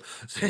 euh, non, non, mais c'est- insupportable la lumière la nuit quoi. Cette espèce de, de, de, de, de, de- tous ces néons partout, enfin, qui servent à rien. Je veux dire en plus. Alors- euh, euh, si ce n'est à faire cramer du, du papillon, quoi. Enfin, Mm. Euh, alors, t'as as vu que t'as vu qu'en Bretagne, on, on fait de la, de la culture bio de, de tomates, je crois, ou je, je sais plus quoi, et c'est euh, illuminé tout, c'est illuminé 24 heures sur 24 euh, oui, par mais de des. toute façon, le bio aujourd'hui, néons. c'est devenu, Oui, oui, c'est non, devenu mais peut-être le. Ça crée des ciels, ça crée des ciels fluo, c'est ça Et ouais. ça, et c'est- ça Ouais. crée des aurores boréales sur la Bretagne. Oui, bah, le bio, Ouais, c'est enfin, le, le bio industriel, c'est formidable Mm. quand tu vois la marque. Et on s'étonne qu'il y ait des gens comme une bomber. Je veux dire, tu vas pisser le soir, t'es t'es tranquille chez toi, tu vas pisser le soir dehors, et Oui, là tu oui, vois non, une non, putain d'aurore oui. boréale devant toi. Ouais. Elle, elle, elle t'agresse, je veux dire, on vient chez toi. Ouais, mais elle- elle c'est comme le t'agresse, bruit, toi. c'est comme. Non, mais euh, elle t'agresse toi, mais la vérité, c'est que la plupart des gens préfèrent avoir un réverbère dans leur rue que d'avoir oui, du mais c'est noir. plus, des- c'est plus tout à fait Et des, to- trucs, et des tomates toute l'année. je, je, je- ce- voilà, je, moi, quand j'ai mon, je sais pas, j'ai des Ah réverbères. c'est une autre question, ça. C'est Quand- je rentre chez moi et que j'ai, j'ai, je sais pas, une panne de, de, de, de, de courant avec tous les réverbères de la rue qui sont, qui sont éteints, bah, franchement, je Ah, mais préfère tu parles allumés. de réverbère T'as en peur. ville. Non, je je pas, j'habite pas exactement. Je te parle de la campagne, quoi. Ouais, mais La campagne est bourrée de réverbères, ils en foutent partout, quoi. Non, j'habite t'habites pas, j'habite exactement en ville. pas en ville. J'habite pas exactement en ville. Voilà. mais attends, Je sais, je sais où t'habites, c'est pas la ville. je sais où tu habites. Euh, non, mais ce que je veux dire, c'est que ton ressenti, euh, encore une fois, est En fait- subjectif et que la, je pense que la majorité des gens, si tu les, encore une fois, parce si que tu les gens les, ne se posent plus la question, parce que parce que c'est devenu évident. Je veux dire, euh, parce que les gens le veulent. Si les gens ne le voulaient pas, il n'y aurait pas des réverbères partout. Il n'y a pas un complot des Parce que tu- réverbères. Parce que bah, les, gens veulent de la euh, lumière. Les gens veulent de la lumière. C'est, c'est, c'est, c'est, c'est- c'est pas, personne leur a imposé. Non, mais attends, mais attends, attends, attends, attends, écoute, il y y y a des- il y y a des centaines de réverbères euh, dans, dans- enfin, des communes tous que les je connais réverbères. qui sont au milieu de nulle part, où il y a personne. Il y a peut-être des gens qui l'ont demandé. personne, peut-être qu'il y a des gens qui l'ont demandé au maire. C'est, parce que le Oh, maire. arrête tes conneries, putain, les gens. Ah, pourquoi? Quel est l'intérêt? Quel est l'intérêt? J'en sais rien, mais putain, mais les, les maires, ils sont, ils, ils sont tellement déjà endettés, ils arrivent même pas à avoir euh, le, le budget de, de, de, réparer 20 mètres de, de, de route qui sont dangereuses, ils sont obligés de fermer. Et tu crois qu'ils vont fabriquer des réverbères à la paix? Enfin, ça- moi, comme- moi, comme je te le dis, c'est pas, chez- pas le résultat d'une demande, quoi. Je veux dire. faut Chez moi, on éteint les réverbères la nuit. Dans tous les Bah oui, villages pas alentours, euh, chez moi, on éteint les réverbères la nuit. C'est con, on, fait, pas on, con. fait, j'ai- on fait plusieurs milliers d'économies. Bon, c'est c'est un débat, je pense qu'on pourra avoir dans une autre émission sur les réverbères. Non, mais cette pollution lumineuse, elle me, elle- je, je, je, je comprends. Quoi. Enfin, je veux dire, encore une fois, je veux dire. Ah oui, je comprends, il y en a on te oui, oui, l'impose. oui. On te l'impose. Je veux dire, t'es chez toi, t'as la lumière qui rentre chez toi. Je veux dire, tu veux regarder la lune, tu peux pas regarder la lune. Enfin, moi, ça va. Je veux dire, euh, je suis assez loin, je suis dans les marais. euh, bon, euh, voilà quoi. Mais, euh, Donc, nous avons, nous avons autour de cette table un urbain satisfait, un, pas- urbain pas satisfait c'est ça. et un radical rural. Voilà, c'est ça. C'est ça. Non, mais c'est, c'est, c'est, c'est encore une fois, on est dans, il y a bien quelque chose qui vient, qu'on t'impose. Alors, tu peux dire qu'il y a beaucoup de gens que ça, on les impose pas à tout le monde. Enfin, pardon. On l'impose à tout le monde. Peut-être qu'il y a beaucoup de gens qui sont contents qu'on leur impose, mais il y a des gens qui sont pas contents qu'on leur impose. Et c'est vrai que je comprends que ces gens-là, du coup, ben, ils sont pas dans une, dans un raisonnement de type collectiviste. Hein, Et alors, c'est pourquoi il y a pas plus- ouais. Pourquoi il n'y a pas plus de, voulais le dire, radi- de, de- de radicalisés euh, qui se font péter euh, au milieu de la foule euh, au nom de la planète? Il y a, il y a d'autres Oui. idéologies, on va pas revenir. Ouais, Euh, il y a d'autres idéologies là qui, qui accueillent à bras, hein, qui accueillent à venir. bras. Oui, oui, ça pourrait venir. Et ça fait quand même, euh, ça fait quand même 20 ou 30 ans qu'on parle de, de ça, de D'éco-terrorisme. Ouais, d'éco-terrorisme. Euh, ça n'arrive pas tant que ça. Je suis en train de réfléchir en le disant parce que j'ai pas non, beaucoup non, travaillé avant. Euh, Il n'y a, pas beaucoup. Bah Oui, là, on, a, ça. on a extinction, extinction rébellion, mais qui fait pas du terrorisme. C'est plus des happenings euh, en ville. Mm. euh, Ouais, c'est du ils clown, bloquent des ouais. rues, ils font de la danse. Enfin, c'est. euh, c'est- bon, c'est- c'est- C'est pas très radical. Non, c'est Mais- pas. si, Non, ils même si cherchent, leur ils nom est cherchent cool. l'effet médiatique. On va dire qu'aujourd'hui, Oui. euh, c'est ça qui est recherché. Euh, bah, Thunberg, c'est exactement ça. Son histoire du voilier, euh, c'est pour faire parler d'elle. Et c'est euh, c'est très bien fait, Oui, c'est très puis parce, malin. parce que parce qu'elle est aussi sans doute sincère et qu'elle a sa petite cohérence à elle, quoi. Je veux dire. Après tout, faut quand même reconnaître qu'elle a réussi à faire baisser les, le trafic aérien dans son pays, quoi. Oui, oui, oui, c'est vrai. apparemment. C'est vrai, c'est vrai. Euh, c'est pas- Euh, Elle a une influence, faut, faut, Ouais. faut lui reconnaître. Le- Par contre, De toute façon, j'ai euh, beaucoup moins de problèmes avec elle qu'avec ses fans. Hein. C'est ses fans qui sont vraiment des abrutis. je trouve qu'elle a un côté elle, un peu, elle a un côté un peu Marge Simpson, je trouve, euh, Greta Thunberg. non, mais c'est c'est vrai. Euh, mais euh, Pourquoi Marge Simpson? Euh, pas Marge, euh, merde, Lisa, putain. je- Ah, Lisa Marge Ah oui, d'accord, parce que je voyais pas Marge C'est Simpson. la Marge, même la, non, même la coiffure. non. euh, Ah oui, oui, elle a un Oui, côté non, premier, de la, premier de la classe Oui. qui donne des leçons. C'est, c'est, euh, Oui, oui, oui, elle a tout compris. euh, Ouais, puis souvent Lisa, elle, elle a des, des Mhm. opinions comme ça, très écologistes. Mhm. ou, euh, hmm, Il y a des mèmes comme hein. ça sur internet où c'est Lisa qui explique. euh, bref. Mais euh, pour- oui, non, pas Marge. N'importe quoi.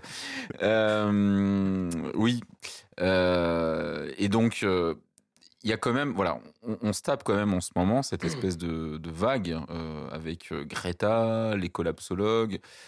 On a l'impression. Alors moi, ce qui me fait, ce qui me fait, euh, ce qui me fait, enfin, je vais pas dire marrer, Donne-nous ton point de vue d'urbain, là, vas-y. Non, mais De la je- ville, comment on le vit? Bah, de Déjà, j'habite pas vraiment la ville et puis euh, j'ai- pas vraiment vécu en ville toute ma vie. Moi, j'étais, j'ai surtout, enfin bref, pour raconter ma vie. Mais euh, non, mais moi, ce que je trouve intéressant, en fait, ce que je trouve intéressant aussi, c'est que, comme tu as dit tout à l'heure, que euh, il y a déjà eu euh, plusieurs fins du monde. euh, il y a déjà eu euh, plusieurs euh, mouvements de ce type-là. Et Ah bah même, oui, oui. il y a très peu de temps. euh, moi, je me souviens, il y a 15 ans, on avait une- il y avait avec euh, le moustachu en hélicoptère, là, euh, comment il s'appelle euh, le mec qui fait des photos là, en hélicoptère. euh, Oui, Artus Bertrand. Arthur ouais. Bertrand, Oui, raison. Arthur Bertrand, il avait lancé une, une, une fondation. Et Mm. c'était un des premiers à commencer à expliquer euh, le, le, le poids Même, en même CO2. Nicolas Hulot, hein. regarde Nicolas Hulot, il y, a, il y a Ouais. 20 ans, il faisait ça. hein. Et non, mais ce que je veux dire, c'est qu'il y a déjà eu ces vagues-là, en fait, et même aussi fortes, en réalité aussi fortes. Et, euh, et par contre, ce qui est intéressant, c'est que les gens aujourd'hui ont l'impression que c'est la première fois que les, qu'il y a ce, ce- cette prise de conscience, parce que Alors, il y a, voilà, il y a, il y a parce qu'il y a les, les, euh, les mouvements, euh, et, et pas étudiants, mais euh, lycéens. Donc, la, la, c'est, d'ailleurs, c'est Greta, vient de là, hein, la, la, la Mhm. grève, celle qui a initié ça. Ouais, bah. donc, donc, la grève au collège, au lycée, pour, en, pour la 1900, marche. en 1913, devant les, les Wandervogel, les, les, les jeunesses en- qui étaient entre, enfin ce qu'on appelle les hippies de droite en gros. hein. C'est effectivement des, jeunesses nationalistes allemandes en 1913. Euh, Il y a un grand grand discours pacifiste et écologiste par euh, Ludwig euh, Klag, hein, où on a euh, quasiment euh, tous les éléments du discours actuel. quoi. C'est un type qui dénonce euh, la, la chasse aux baleines, qui dénonce la disparition des espèces animales, qui dénonce le, reste- le non-respect des forêts, euh, qui dénonce la destruction des paysages, euh, qui dénonce le fait qu'on euh, qu'on éradique les populations autochtones. Il y a un discours très favorable aux populations autochtones. Pour, pour un nationaliste allemand, on peut toujours, enfin bon, euh, etc., etc. En, en 1913, en 1913. et puis, tu peux remonter au 19e siècle, hein, des gens comme Taureau ou toute cette mouvance-là, Oui, euh, ouais. on peut- pro- proto-écologistes, ils avaient déjà ce, ce discours-là. Le mot, surtout, le mot écologie euh, naît en Allemagne euh, Mm. dans- à la fin du 19e siècle, euh, sous la plume de Haeckel. Hein, euh, et Haeckel, euh, bon, euh, on- Ouais. Et c'est et, et ça aussi le, le discours de Yuna Bomber, tu le retrouves aussi. Ça, j'avais pas fait le rapprochement, c'est dans la préface de, de l'édition que j'ai. Euh, des gens comme André Breton, les surréalistes, ils- après la, après Hiroshima et Nagasaki, euh, ils étaient complètement anti-science. Il y a des, des tracts surréalistes qui dit euh, vider les laboratoires, tuer les scientifiques. Euh, il y a d'autres choses, il y a d'autres euh, textes de, de Breton qui dit euh, nous ne voulons pas de cette fin, nous ne voulons pas de votre fin du monde. Donc là, il est carrément euh, dans la dans la collapsologie. Alors là, on est plus sur évidemment la menace nucléaire, mais il avait déjà vu, à l'instar de Yuna Bomber, que euh, le complexe industrialo-scientifique allait euh, détruire dans l'avenir euh, la, la- la société. Ouais, mais il est dé- ce, ce, ce, ce mécanisme-là est dénoncé euh, toujours pareil en Allemagne assez, Mhm. tôt, hein, euh, et le mouvement euh, antinucléaire euh, naît aussi très très tôt en Allemagne, avec des gens euh, qui avaient euh, commencé euh, une, un militantisme écologiste dans les années 30 euh, euh, ou les années 20, quoi. Mhm. Hein, donc, euh, Alors, Si, on veut, qui, euh, Alors oui. pourquoi Greta Pourquoi Greta maintenant euh, l'ampleur du phénomène? Et ça, Yuna Bomber en parle, en parle aussi dans les années 80-90. C'est il a vu l'avènement des nouveaux médias qu'elle est arrivée et de l'hypersocialisation, c'est-à-dire l'interconnexion entre tous les gens euh, euh, tels qu'on le voit maintenant avec les réseaux sociaux, et que ça allait, il allait avoir une caisse de résonance. Et lui, il voulait combattre ça. Elle, elle, l'utilise pour. Bah, il y a euh, une différence de combat. génération là. là. Mmh, elle, est, elle est de sa génération. Elle ne peut, elle peut même pas imaginer un monde sans ça. Je veux dire, Mmh, mmh, mmh. euh, c'est, euh, nous on a beaucoup de mal à imaginer un monde sans téléphone. Enfin, je veux dire, je parle des téléphones fixes. Hein. Maintenant, il y a les téléphones portables. Il y a des gens qui n'imaginent pas qu'un téléphone puisse être atta- attaché au mur. Euh, va Appeler- dire ça à un appeler gamin un- qu'un un téléphone peut être oui. attaché au mur. Il va dire, mais Appeler un endroit. vous étiez puni euh, voilà. appeler, appeler un lieu et pas appeler une personne. C'est formidable. Voilà. le- ce Voilà. Mais bon, ça, on pourrait faire une émission dessus sur ça. Mais euh, Non, mais c'est, voilà, il- donc, euh, elle, elle, elle est, elle est de son temps. Non, mais c'est vrai que c'est, euh, il avait dénoncé quelque chose et cette chose-là, effectivement, elle est, euh, elle se réalise quoi. Le, le contrôle de tous par tous, euh, euh, l'obéissance euh, Oui, à, la a- a, technologie. Si ouais. je peux spoiler la, la série, euh, je peux spoiler la série. Enfin, c'est pas vraiment un spoil. Hein. Euh, Personne mais ne euh, nous la dernière écoute, scène euh, hein. de la série Une bomber, je peux le raconter quoi. Hein Oui, vas-y, Je vas-y. peux le raconter. C'est quand le, le, le flic a mené l'enquête, donc il a, il a, il a arrêté la personne, etc. Enfin, une bomber, donc euh, tout est bien, euh, fin, euh, tout ce que vous voulez, quoi, la bonne fin, quoi. Et puis il rentre chez lui et euh, sa voiture, il y a un feu rouge, il s'arrête au feu rouge. Sauf que c'est la nuit et qu'il y a personne qui passe, donc il est juste arrêté tout seul au feu rouge, alors qu'il n'y a rien en face, voilà. Et euh, pendant quelques secondes, ça reste comme ça, et la série s'arrête. Et effectivement, cette scène-là, elle, elle résume au fond tout le message d'une bomber, quoi. Un putain de feu rouge nous dit ce que nous devons faire. Et l'homme qui se dit je suis un homme libre, je suis un homme, voilà, je, je suis un être de volonté, je suis tout ça, finalement, il suffit qu'il y ait un foutu feu rouge pour qu'on s'arrête. Hein Euh, alors, et encore, ceux qui s'arrêtent parce qu'ils ont la peur du gendarme, c'est déjà des gens qui se posent une question. Hein Mais il y a beaucoup de gens qui se posent même plus la question. Et euh, c'est pas, c'est pas, enfin, je veux dire, c'est pas un reproche. hein. Je veux dire, on est habitué, on est habitué. Hein euh, on est habitué à, à réagir à des, à des stimuli euh, électroniques, technologiques, qui pour certains d'entre eux sont automatisés. Et donc, après tout, le réveil matin quand il sonne, on s'est habitué à ça aussi. Je veux dire, qu'une machine nous dise debout. Alors là, là, je trouve qu'il y a, il y a un point central, c'est que qu'on retrouve aussi chez les collapsologues, c'est que d'un côté, on part d'un constat. Euh, donc on dit, ok, il y a une catastrophe écologique, il y a un changement climatique, donc il faut faire quelque chose. Ça, c'est, on va dire, une première raison.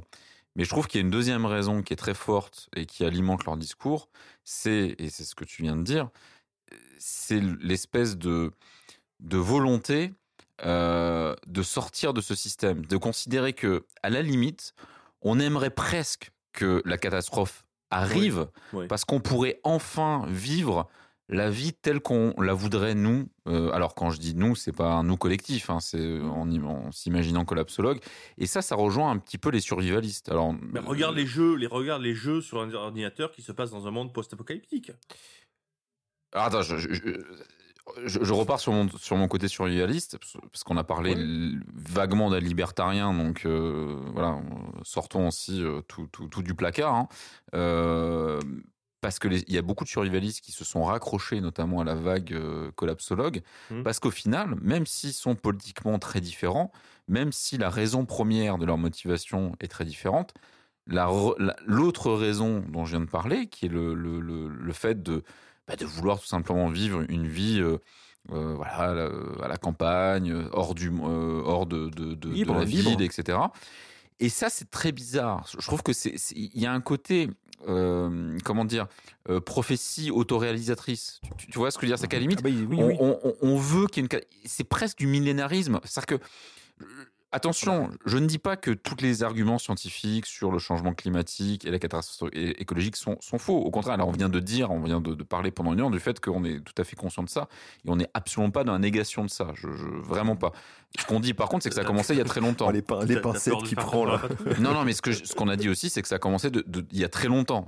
J'ai parlé, j'ai parlé des aborigènes australiens, donc euh, je, je Hmm. pense que c'est l'humanité a commencé il y a 300 ans. Voilà, c'est que ça. C'est que si, si on parle d'effondrement de, de- des systèmes, et, euh, des écosystèmes, euh, voilà, ça a commencé il y a très très longtemps. Mais euh, peut-être qu'on arrive à- possiblement à un point où ça commence à se voir vraiment beaucoup. Ça c'est possible.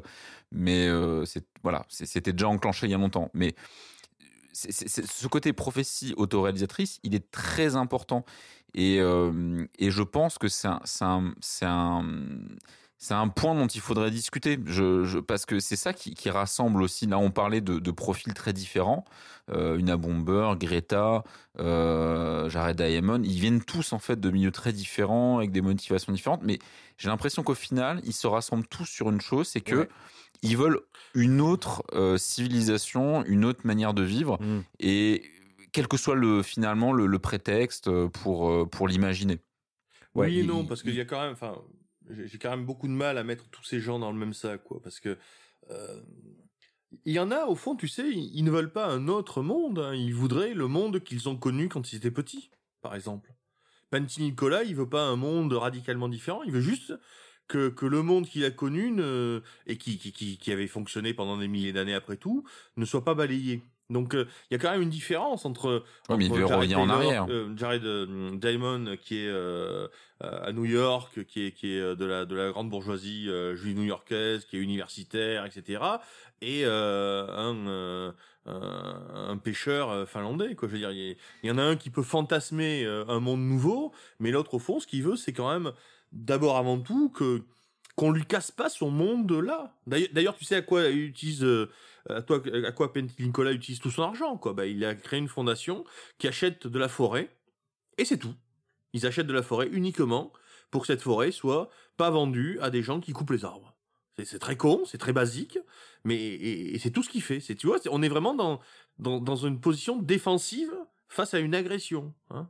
C'est pas une c'est pas une vision du coup qui est millénariste qui veut changer les choses. C'est juste défensif. Je pense qu'il y a quand même une différence entre ces gens-là et ceux que tu pointes du doigt, à savoir effectivement la dimension prophétie autoréalis- autoréalisatrice, la dimension millénarisme. Là, là, ouais, tu mets, tu mets le doigt dessus là sur le millénarisme, cette espèce de, de, de nouvelle religion euh, des élus et des pas, des pas élus aussi. hein. Mm. Euh, Il y a quand même ces gens, euh, ils veulent foutre le feu au monde pour être les derniers. Il y a, il y a quand même un, un bon, bon sentiment égoïste, égocentrique. À ce moment-là, c'est de, de penser qu'on sera les derniers. Après nous, c'est la fin. Euh, on en a déjà discuté à propos des Mhm. baby boomers. Euh, c'est peut-être pas en ligne, c'était entre nous qu'on avait discuté. Euh, Dieu merci. voilà, c'était peut-être un peu méchant, mais il y a quand même beaucoup, il y a quand même un peu beaucoup de ça. C'est que après moi l'apocalypse, euh, c'est même si il y a des signes alarmants, même s'il y a des choses qu'il faut s'occuper. Enfin, euh, techniquement, je pense qu'il faudrait plus s'occuper des, des vers de terre que du réchauffement climatique. Voilà, euh, je pense qu'il y, voilà, il y aurait des priorités à, à faire. Ouais, ouais, ouais. Donc tu, vois, tu ce, truc un peu mi- millénariste, et c'est des choses qu'on a déjà vues, on, on le disait, tu parlais de 1913, euh, c'est des choses qu'on a déjà vues dans les années 60, c'est des choses qu'on a déjà vues dans les années 70, on en a déjà parlé pour la menace nucléaire, euh, c'était quoi les, il y avait des mouvements dans les années 80 en Angleterre où ils manifestaient devant, euh, devant les silos de l'OTAN et toutes ces choses-là. Ouais, ouais. Donc voilà, en c'est Allemagne des... aussi. hein. en, En Allemagne, Allemagne, aussi, évidemment. Euh, tu parlais tout à l'heure de, de l'Allemagne. Je, je pense qu'au moment où, où le régime nazi s'est effondré, euh, il y a eu un, un sentiment de fin du monde et qu'après il y aurait plus rien. Ah bah, Euh, il y, a- donc, il y a voilà. eu une fin du monde. euh, Il y a eu- et- 20%, et- 20% de la population Et, a été tuée. et de, hein. et de fait, et de fait, le monde que, que voulaient les nazis s'est effondré. Euh, le, voilà, leur nouvelle re- presque le- leur nouvelle religion, leur nouveau monde, leur nouvel homme s'était effondré. Donc Et tout le et tout le secteur écologique Oui. a été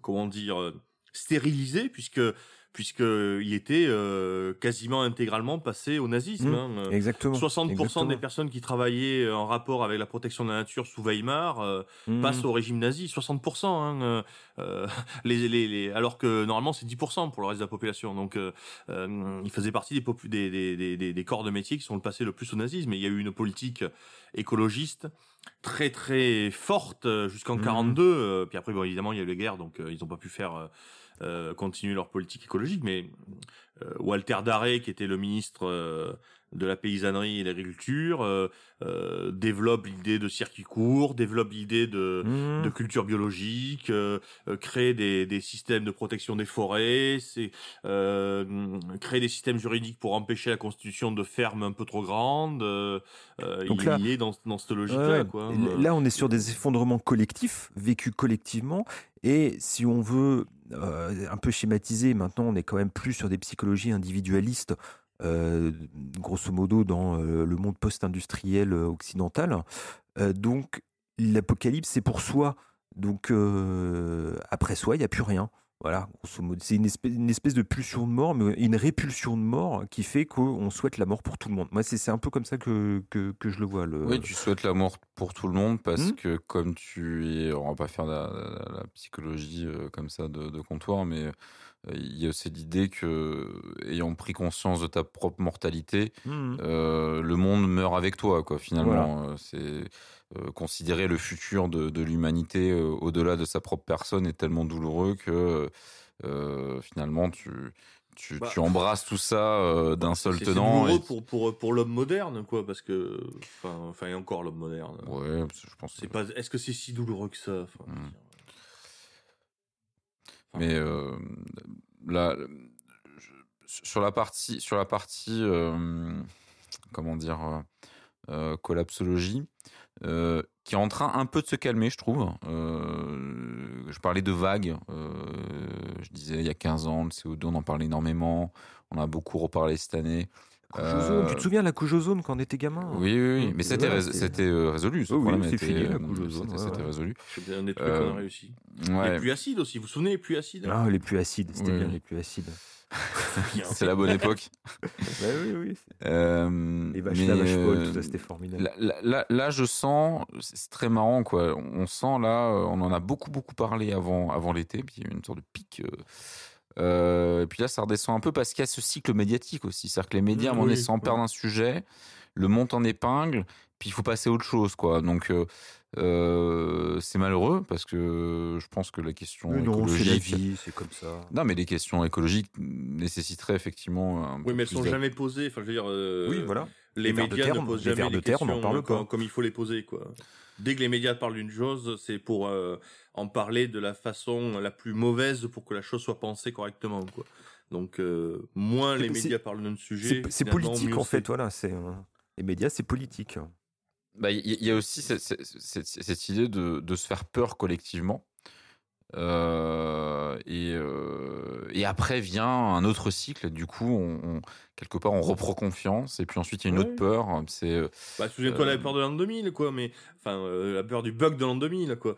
Euh, mais, mais en fait, il y a une sorte de, je crois que c'est Anne Jonas qui disait, qui parlait de l'heuristique de la peur. hein.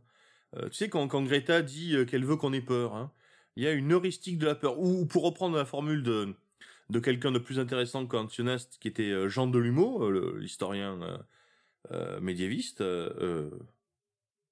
T'es médiéviste, Delumeau enfin, historien d'église en tout cas, quand il parlait de la pastorale de la peur. hein. La pastorale de la peur, c'était pour expliquer qu'effectivement, il y a eu un moment, plutôt vers la fin du Moyen Âge, si je me souviens bien, hein, où dans l'activité pastorale, donc des, des, prêtres, hein, il y avait l'utilisation de la peur. C'est-à-dire qu'au au lieu de dire euh, Dieu vous aime, euh, il va vous pardonner, euh, aimez Dieu, etc., il disait euh, Dieu est en colère, euh, faites attention, il va peut-être pas vous pardonner. Hein, on passe euh, donc effectivement, il y a une sorte de discours de la peur qui est vendeur d'un côté et qui en plus permet de pousser euh, les gens dans la bonne direction, quoi. Comme euh, Oui, c'est le chien qui aboie avec le troupeau de moutons. Mmh. En, en termes tu de contrôle euh, de. donc t'aboies d'un côté, t'aboies de l'autre. Hein, tu les Mm. pousses d'un côté, tu les pousses de l'autre à l'inverse, mais finalement, au bout d'un moment, t'amènes le troupeau de moutons là où tu veux. Hein. Oui. Oui, en termes de contrôle de population, il n'y a rien de mieux que la peur. hein. Bah oui, pour- bah oui, oui, c'est c'est c'est ce que c'est ce que l'on a compris aujourd'hui par rapport aux propagandes. Je sais pas moi des, des années 40 ou avant quoi où on disait euh, on va gagner on est les plus forts etc Euh, aujourd'hui on dit plus du tout ça quoi on dit à chaque fois on va perdre c'est horrible euh, on est menacé euh, on est faible Ça va péter. euh. Ouais, ouais, on a, on a un discours, on peut pas faire ça parce qu'on peut pas, c'est impossible. Enfin, non, je crois qu'effectivement que la, la peur est devenue un, un moyen très efficace et donc finalement, oui, le, bah, le, le climat est un est un bon instrument euh, pour nourrir la peur, quoi. Parce qu'évidemment, euh, les au- la peur est un fantasme euh, Mm. qu'on utilise, mais enfin, vaut mieux qu'elle ait une base réelle, parce qu'une Et- peur complètement euh, qui repose sur rien euh, bah, ne, ne sera, sera moins efficace, tout simplement. Et, et c'est marrant parce que c'est déjà peur, terreur, terrorisme. hein, on, on revient Mhm. sur cette thématique-là. Et c'est exactement ce que voulait faire Yona Bomber. C'était terroriser euh, la société Comme industrielle. Voilà. Comme, non, mais Greta, elle, elle veut plutôt terroriser les gens pour qu'on réagisse Oui, oui, à oui. l'effondrement. Alors que lui, il voulait terroriser les acteurs. J'ai pas l'impression que j'ai pas l'impression qu'elle s'attaque véritablement au, au, au problème. hein. Il faudrait qu'elle Non, s'attaque aux, industri- Non, industriels bon, et toutes faut- ces faut- faut choses-là. quand même hein. dire les choses clairement. Je veux dire, euh, c'est, si elle est reçue à l'ONU, c'est parce qu'on veut bien la Oui. recevoir à l'ONU. Je veux dire, Oui, oui, si- bien sûr. si, euh, C'est un faire voilà. valoir. hein, Euh, c'est un- et- oui, elle a, elle a son rôle dans toute cette mascarade. On est, on est bien d'accord. C'est euh, euh, donc euh, oui, effectivement, il y a- dans un euh, avec avec une bomber, on a une protestation qui vient du bas vers le haut, hein, qui dit Mhm. messieurs les chefs d'entreprise, messieurs ceci, messieurs, messieurs les savants, etc. surveillez-vous, ayez peur, je, je vous surveille et si vous faites des bêtises, je vous tue. Voilà. Et elle, c'est plutôt messieurs les scientifiques, messieurs les chefs d'entreprise, surveillons le peuple et, et faisons-lui peur. Puis il y a un Il y a aspect, il y a un générationnel aussi euh, chez Greta. Euh, on- en ce moment là, c'est la vague On des l'appelle par hockey- son Oui, ok, prénom, hein, boomer. comme si on. les hockey boomers, etc. Mais t- je trouve oui, que. Greta, c'est aussi, euh, ça marche bien médiatiquement parce que euh, c'est euh, c'est utilisé, à mon sens, je, je pense que c'est utilisé par la nouvelle génération montante, donc les euh, trentenaires, quarantenaires en fait, qui sont en train de pousser euh, véritablement les les derniers baby boomers euh, à la retraite et ils Mhm. l'utilisent comme levier en fait pour euh, chasser euh, mais c'est vraiment cette, cette, cette génération post deuxième guerre mondiale quoi des baby boomers.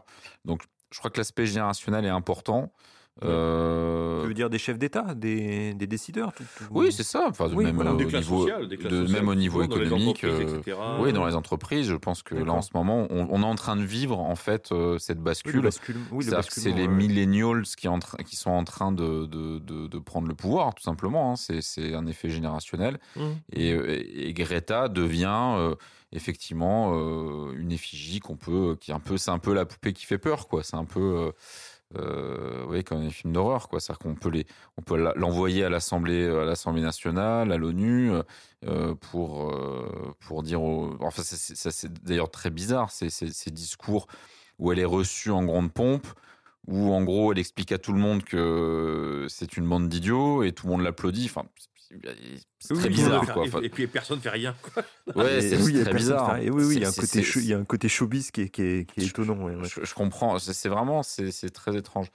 Euh, et euh, Elle, elle a peut-être une petite marge de manœuvre au niveau de la radicalité. Elle peut peut-être se radicaliser, tu vois, au niveau de Ouais. 20 ans, un peu à la Patty Hearst, euh, devenir une vraie euh, terroriste. euh, elle pourrait lire, pourrait- elle pourrait lire Ouais, ouais. Nicolas, lire une Voilà, ouais, abondeur. ouais, ouais. euh, Et puis, et puis tout d'un coup, euh, tout d'un coup, basculer du côté obscur de la force et euh, commencer Ouais. à, à lever les, les- des troupes ou des choses comme ça, ça, ça pourrait commencer à devenir intéressant.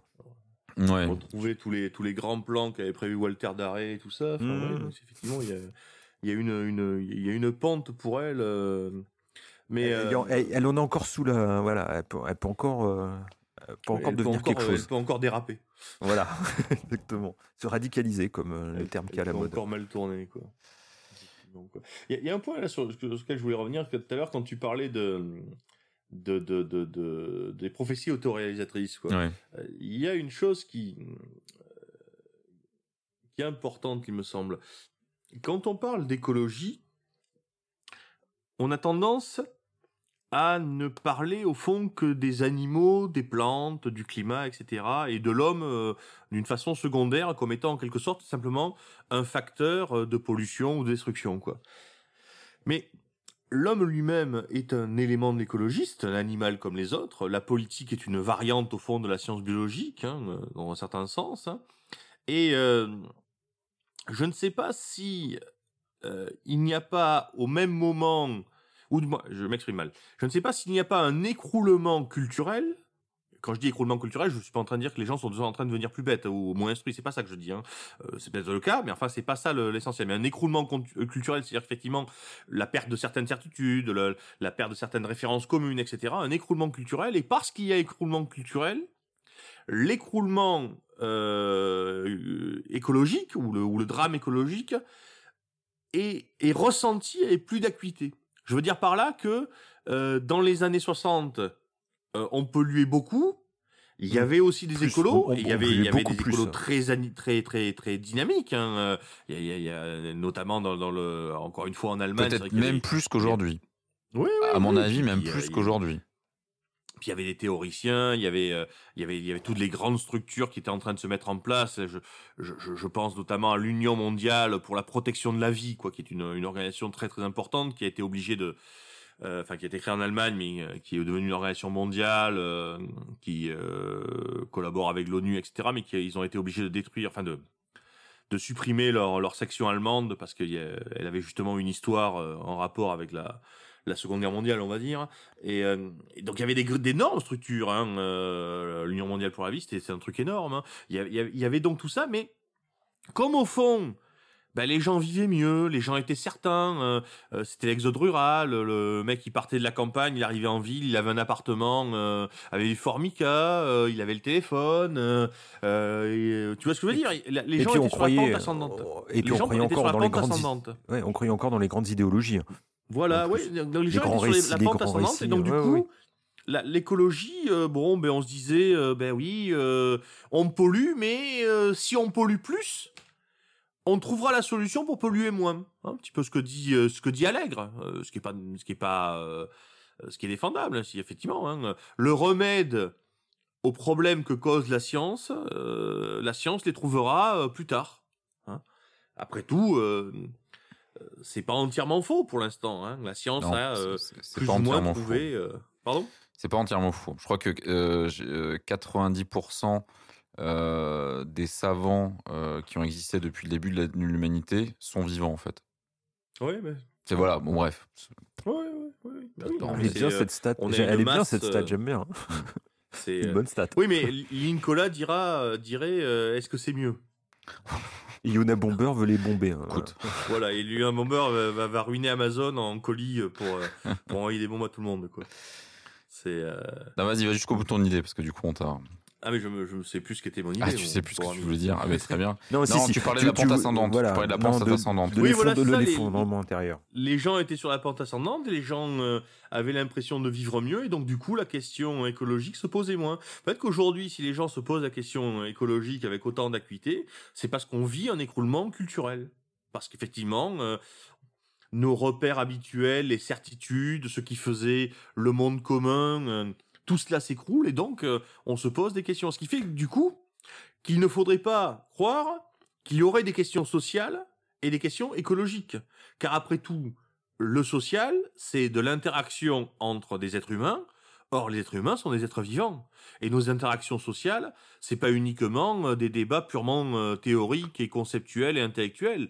C'est aussi des rapports de domination, euh, des rapports d'occupation de l'espace, des rapports sexuels, des rapports de violence, des rapports de nourriture, etc., etc., etc. Donc peut-être qu'il faudrait, pour arriver à saisir complètement ce qui se passe aujourd'hui, ne pas voir la question écologique séparée de la question sociale et politique. hein. Encore une fois, cette idée qu'il y a un continuum entre le politique et le, et le, et le biologique, hein, que la politique, au fond, c'est c'est de la biologie appliquée à l'homme, euh, c'est une vieille idée, hein, euh, euh, marquée certainement, mais c'est une vieille idée qui n'est sans doute pas si bête que ça. Et donc, du coup, on, on serait face à un problème, à une situation d'écroulement, ou d'écroulement, ou de doute, ou de passage, ou de, ou de, ou de, ou de rupture, mais globale, et pas seulement écologique. Moi, j'ai- une autre idée euh, pour, euh, pour continuer sur, cette, euh, sur cet effondrement culturel, qui serait que je pense qu'il y a une grande angoisse qui est en train de, de comment dire, de, saisir les gens, même de manière inconsciente. C'est qu'en fait, on, on commence, l'humanité commence à comprendre que son futur n'est pas dans la biologie. C'est-à-dire que le fait d'avoir toute cette, cette idée du euh, pic pétrolier, du fait qu'on est, voilà, ça y est, on a utilisé toutes les ressources de la planète. Alors c'est vrai ou c'est faux? Bon, bref, est-ce qu'on peut tirer encore la, corde encore quelques temps? Ça, c'est, on va pas discuter de ça maintenant. Mais en fait, j'ai, l'impression qu'on on comprend pour de bon que euh, la vie euh, était au départ euh, issue de la biologie et que peut-être que la place de l'humanité dans cette chaîne, c'est de créer quelque chose d'autre. Et c'est que en devenant quelque chose d'autre que, la, que cette vie-là va continuer à prospérer sur la Terre ou ailleurs. C'est-à-dire tu, que ton- tu nous fais ton post-humanisme. complètement. Mais je pense que c'est vraiment ça qui est en train de se passer. C'est-à-dire qu'on on- on est à un moment euh, charnière où des gens considèrent on va arrêter ça, ça va trop loin, on veut, comme tu l'as Mhm. dit, être conservateur, on veut encore des forêts, on veut encore, etc. On veut vivre dans cette illusion que l'humanité va pouvoir euh, rester dans ce cadre-là, un peu comme dans une sous-cloche, tu sais les, les, tu sais, les petits trucs là, quand tu les secoues, ça fait de la neige, là, tu vas vraiment sous-cloche. Ou est-ce que on va... Dans euh, la soupe au chou. C'est le- la soupe au chou. La Dans la soupe soupe au au chou chou. La fin, la fin de la soupe au chou, il a Ah, il y a ça? Ok, ok, d'accord. Oui, oui, c'est vrai, oui, c'est que ça devient une sorte de parc. euh, ouais. Ça fait deux fois qu'on parle de la soupe au chou. oui, ça fait deux Maurice, fois, ça- ça me deux fait fois de suite. hein, Mais, mais je- alors que je pense que là, on est en train de comprendre que tout simplement, euh, il va falloir passer à autre chose et que euh, là, par exemple, on parle de, de, de, de, Mars, euh, d'exploration de d'autres planètes. À un moment donné, il faut juste arrêter de se raconter l'histoire qu'on va explorer d'autres planètes avec des gens dedans. Il faut arrêter de. Enfin, tout, c'est- n'importe quoi. C'est- une absurdité totale que d'envoyer des humains sur d'autres planètes pour que la vie prolifère. Parce que c'est ça, en gros, l'idée. Il y a aussi l'argument de dire, bah, de toute façon, cette planète-là, elle sera foutue, on ira ailleurs, on ira euh, coloniser Mars. Euh, Voilà, c'est tout le projet d'Elon Musk de, de faire, euh, de, de, de- de créer des, des forêts sur Mars, etc. faut juste Dans le, dans roman de Kim Stanley Robinson, d'ailleurs, sur la colonisation de Mars, il y a des éco-terroristes qui veulent défendre Mars contre les hommes. En passant. Oui. Mais donc, je pense que là, aujourd'hui, le point de bascule, c'est ça.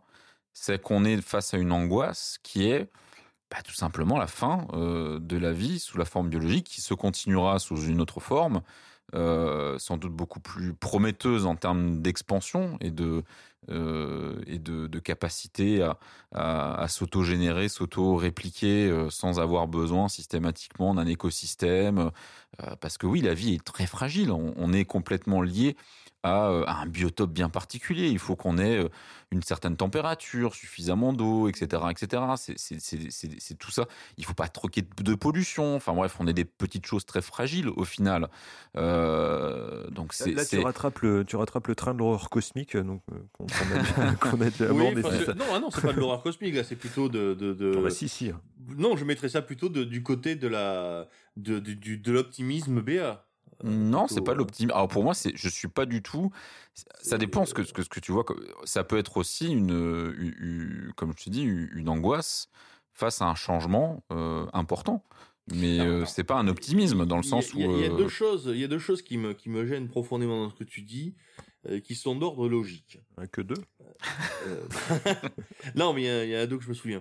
Ah oui. Euh, la première, déjà j'ai oublié la seconde. Donc la première, c'est que c'est que lorsque tu parles euh, de ceux qui veulent garder et de ceux qui veulent changer. Et en Mhm. gros, tu opposes des gens qui seraient en quelque sorte contre le sens de l'histoire ou contre le progrès et d'autres qui seraient dans le sens du progrès. Mais qui nous dit que le progrès c'est plus de science? Qui nous dit que le progrès c'est pas euh, finalement aller dans une cabane dans la forêt? C'est c'est une idée euh, qui est relativement récente, qui voit le progrès comme étant l'entassement des nouveautés scientifiques. Mais en quoi l'entassement de nouveautés scientifiques, qui bien souvent d'ailleurs réfutent les précédentes, aurait une valeur ontologique supérieure au reste? Alors je vais te répondre. Enlève le mot de progrès, euh, pense expansion. Oui, Simplement. euh, si tu veux. Voilà. Et alors- et en quoi C'est- Oui, c'est tu, peux même le remplacer par Struggle for Life. hein. exactement. C'est-à-dire que. Oui, mais ça- n'a aucune valeur positive en soi.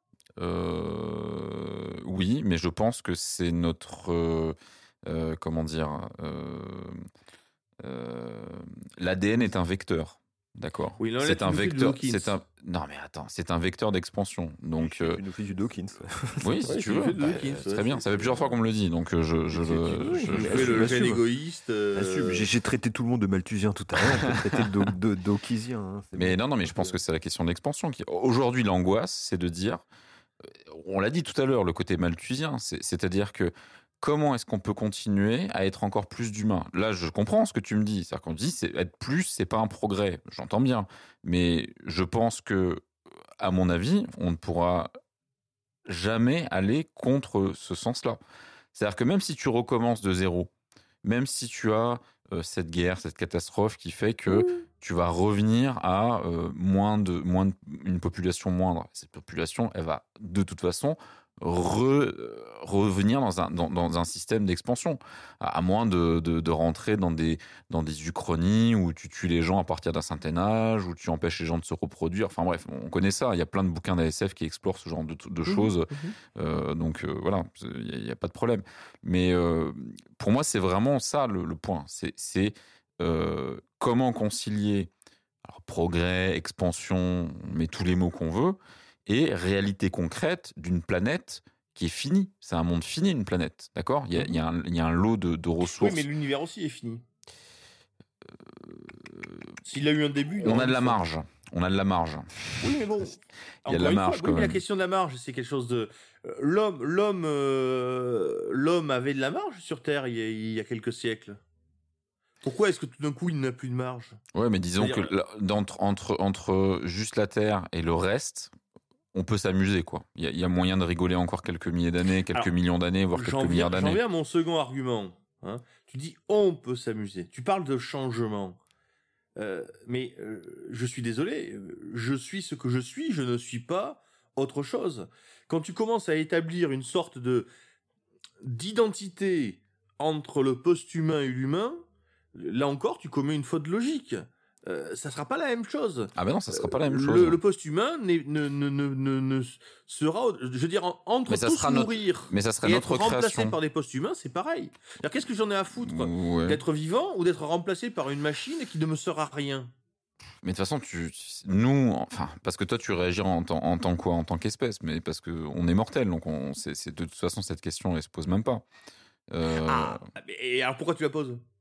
Non, mais ce que je veux dire, c'est que c'est ce qui est important. Enfin, c'est ça sera notre création. Donc, euh, on a eu, je, je crois, suffisamment d'échanges. Tu, tu, tu penses sur- que le sur- destin de l'homme est de jouer à Dieu?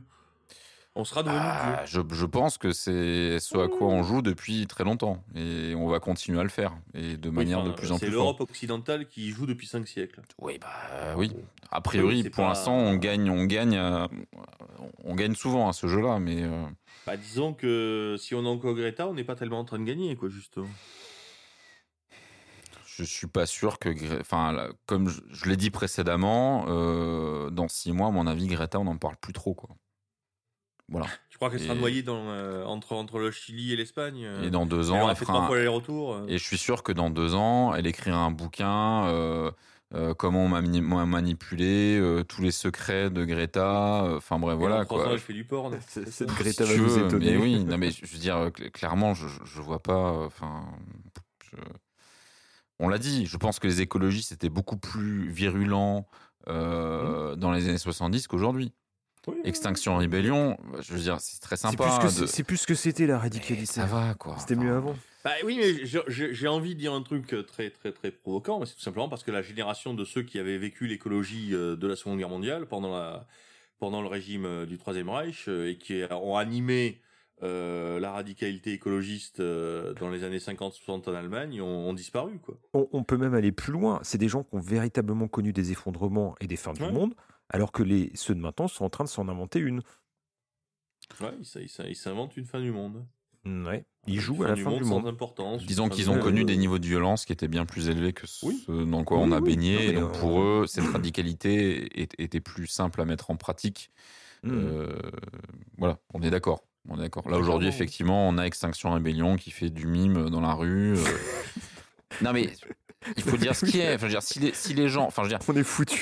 si, vraiment, Ce monde est devenu un épisode de South Park. si, vraiment le but, c'est- de faire plier tous les gouvernements de la planète pour, Cool. euh, pour arrêter d'émettre du CO2 parce que, effectivement, dans, je sais pas, dans 50 ans, on va se prendre plus 3 degrés. Euh, ben, faut pas faire du mime dans la rue, quoi. Enfin, j'en sais rien. euh. Il faut poser des bombes, oui. Je suis à la limite, euh, oui, je, que, Oui, regardez la sont CO2, série. Manhunt et, et- et je, pense Ouais. que, que, que vous direz, ok, il y a, il y a quand même euh, des- gens qui ont eu la volonté de faire des choses. Oui, mais Euh, le problème, alors je vais te le dire, le problème pour moi qui est, qui est au cœur de ça, c'est que ceux qui rentrent dans cette radicalité-là, ils vont se poser une question très simple, se dire oui, d'accord, je, je mets des bombes, voilà, je, je commence à faire sauter les usines, etc. hein, mais ils vont rapidement se rendre compte que ça changera rien. Encore une fois, le problème est démographique.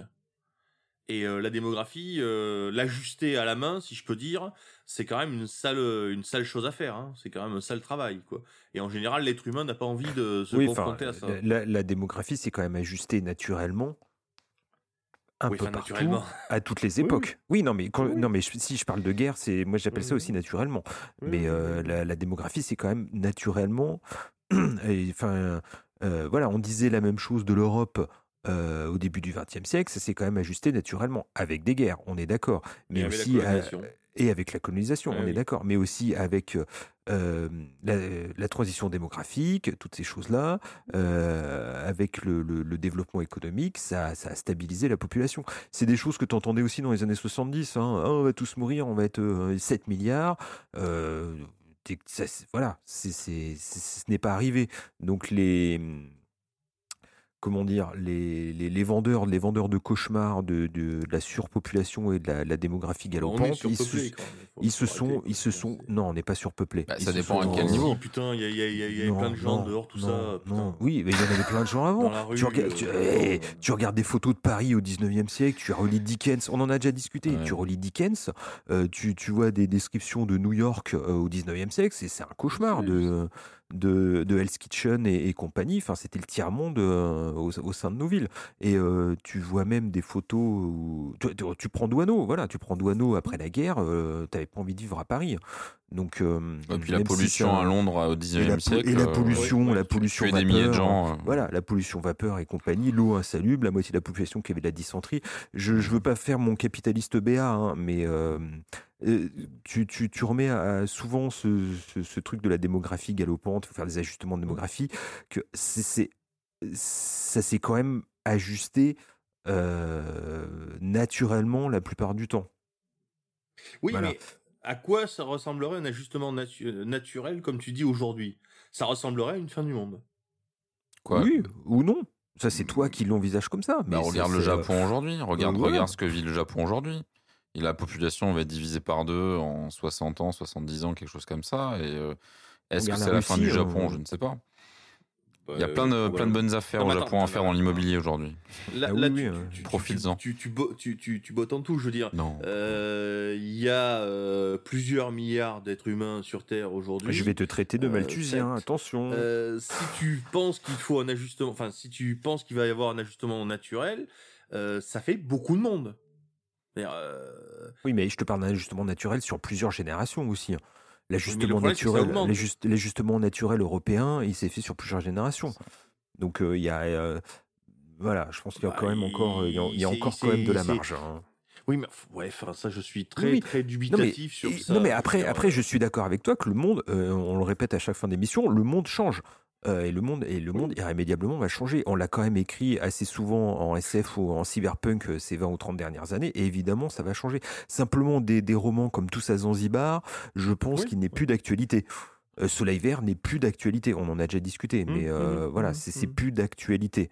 Il y a d'autres problèmes. Je, je, je veux pas le nier, hein, mais euh, et, et- et Greta non plus veut pas le nier. Mais euh, c'est, mais euh, voilà, c'est, je pense que c'est plus plus d'actualité tel que ça a été envisagé euh, il y a 30 ou 40 ans.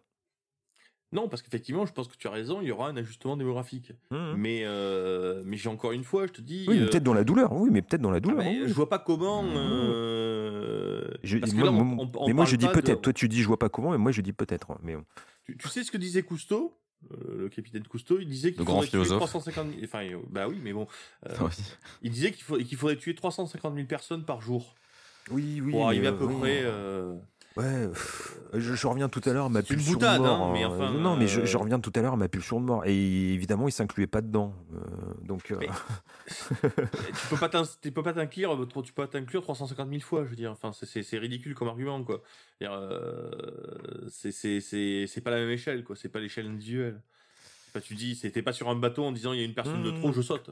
oui, oui, bien sûr. Euh, là, ça sert à rien, quoi. Je veux dire, le, le, le- le- et encore une fois, je dis, si si il y a un réajustement Mm. démographique, C'est euh, le- enfin, c'est- des centaines de millions de personnes. Quoi, Alors là, l'ajustement est peut-être en train de se faire parce qu'on on remarque que l'angoisse liée à la, cli- à la, à la climato, la climato-angoisse, pardon. Climato-angoisse Ouais, euh, étreint, étreint- étreint les jeunes. On commence à avoir hein, des cas de dépression. Il y a- il y a déjà eu quelques cas de suicide. hein, Oui, non, attends, bien, mais euh. si toute l'Europe arrête de faire des enfants, ça changera rien à la démographie mondiale. Quoi. Enfin, Non, non, mais c'est peut-être euh, un. bah, ça, si, ça va changer la démographie Mais on européenne. parle pas de la démographie européenne, mais le, enfin, je pense que ce que, ce que, ce que voulait dire euh, euh, Cyril, c'est que euh, l'ajustement démographique, il a déjà eu lieu en Europe et il aura lieu en Afrique à un moment donné. C'est obligatoire. Enfin, je veux dire, il faut. faut, faut... Oui, mais est-ce que tu C'est un- c'est un problème ce- économique. Si, ce- si, si l'Afrique vit ce que l'Europe a vécu à, la, à une échelle comparable, franchement, je te dis, la, la fin du monde la plus sombre et la plus, la plus démentielle, ça sera rien par rapport à ce qu'on verra. L'Afrique est un grand, très très grand il- continent. Il, C'est su- il un- suffit de relire, euh, il suffit de relire au cœur des ténèbres. On en parlait tout à l'heure de Conrad. Oui, oui, ça, ça, ça risque de saigner. hein, On est d'accord. Ouais, ouais. Bon. Après, je sais pas, se dire, euh, voilà, Mais non, ça- mais- ça, non, ça va non, saigner, il y aura un j'ai- encore. un- Non, attends, c'est toujours pareil, c'est un problème de logique. Quoi. Tu dis, le problème a été résolu en Europe. Bon, ça pourrait se discuter, mais enfin, en tout cas, bon, admettons. Non, je parle, je parle de la transition démographique. Je- J'ai pas dit que ça, résout, ça résolvait quoi que ce soit. La transition démographique a eu, eu lieu en Europe. D'accord, mais encore une fois, elle s'est passée dans certaines conditions. hein.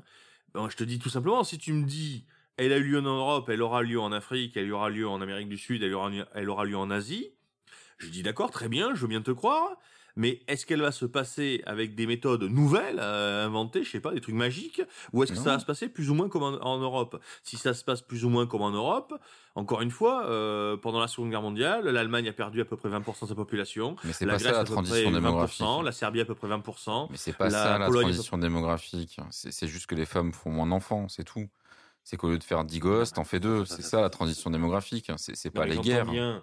Mais euh, c'est un problème économique, c'est un problème d'économie euh, familiale. Euh, là, là, là, c'est c'est c'est c'est c'est c'est de la mauvaise démographie quoi.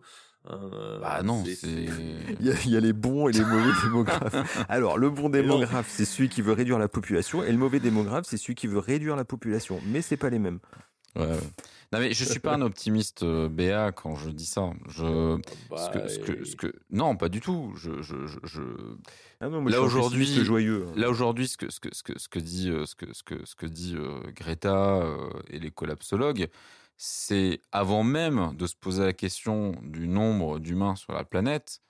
euh, c'est le fait que on est en train de tellement la polluer, alors via le CO2 et via d'autres choses, qu'on va la rendre inhabitable. C'est ça l'idée. Le, le- le CO2 n'est pas un gaz polluant. Je- Oui, non, mais quand je dis pollution, c'est qui entraînerait, qui entraîne derrière, voilà, des, des conséquences euh, de réchauffement. Mais il y a aussi la pollution standard. Enfin bref, Oui, c'est- on va dire l'ensemble des, on va dire tout, tout ce que émet la, la, la, la, la- la civilisation industrielle euh, au global est en train de changer euh, la planète au point que on, Oui, l'anthropocène, tout ça. oui, voilà, on, va vivre un effondrement qui est lié à ça. Donc euh, le- voilà, l'humanité euh, euh, génère sa, sa, sa propre, la- la- la- sa propre fin. Donc euh, là-dessus, si tu veux, le problème démographique, pour moi, du coup, il, il, il- il vient en troisième ou quatrième position. Euh, là, on parle de, de- voilà, de- de choses qui vont se passer en 30 ans, 40 ans, 50, 60 ans, 70 ans. C'est là-dessus qu'ils essaient de créer un, électro- électrochoc. Sinon, honnêtement, la surpopulation, je pense que ça fait peur à personne. Pourquoi? Parce qu'aujourd'hui, on surproduit de la bouffe, on a un problème de gâchis alimentaire plutôt que de sous-production alimentaire. Euh, je pense que si on met euh, les moyens, on peut produire beaucoup plus de bouffe que ce qu'on pourrait produire. Euh, simplement, elle sera de moins bonne qualité, mais en termes de calories par habitant, je pense qu'on peut aller très très loin.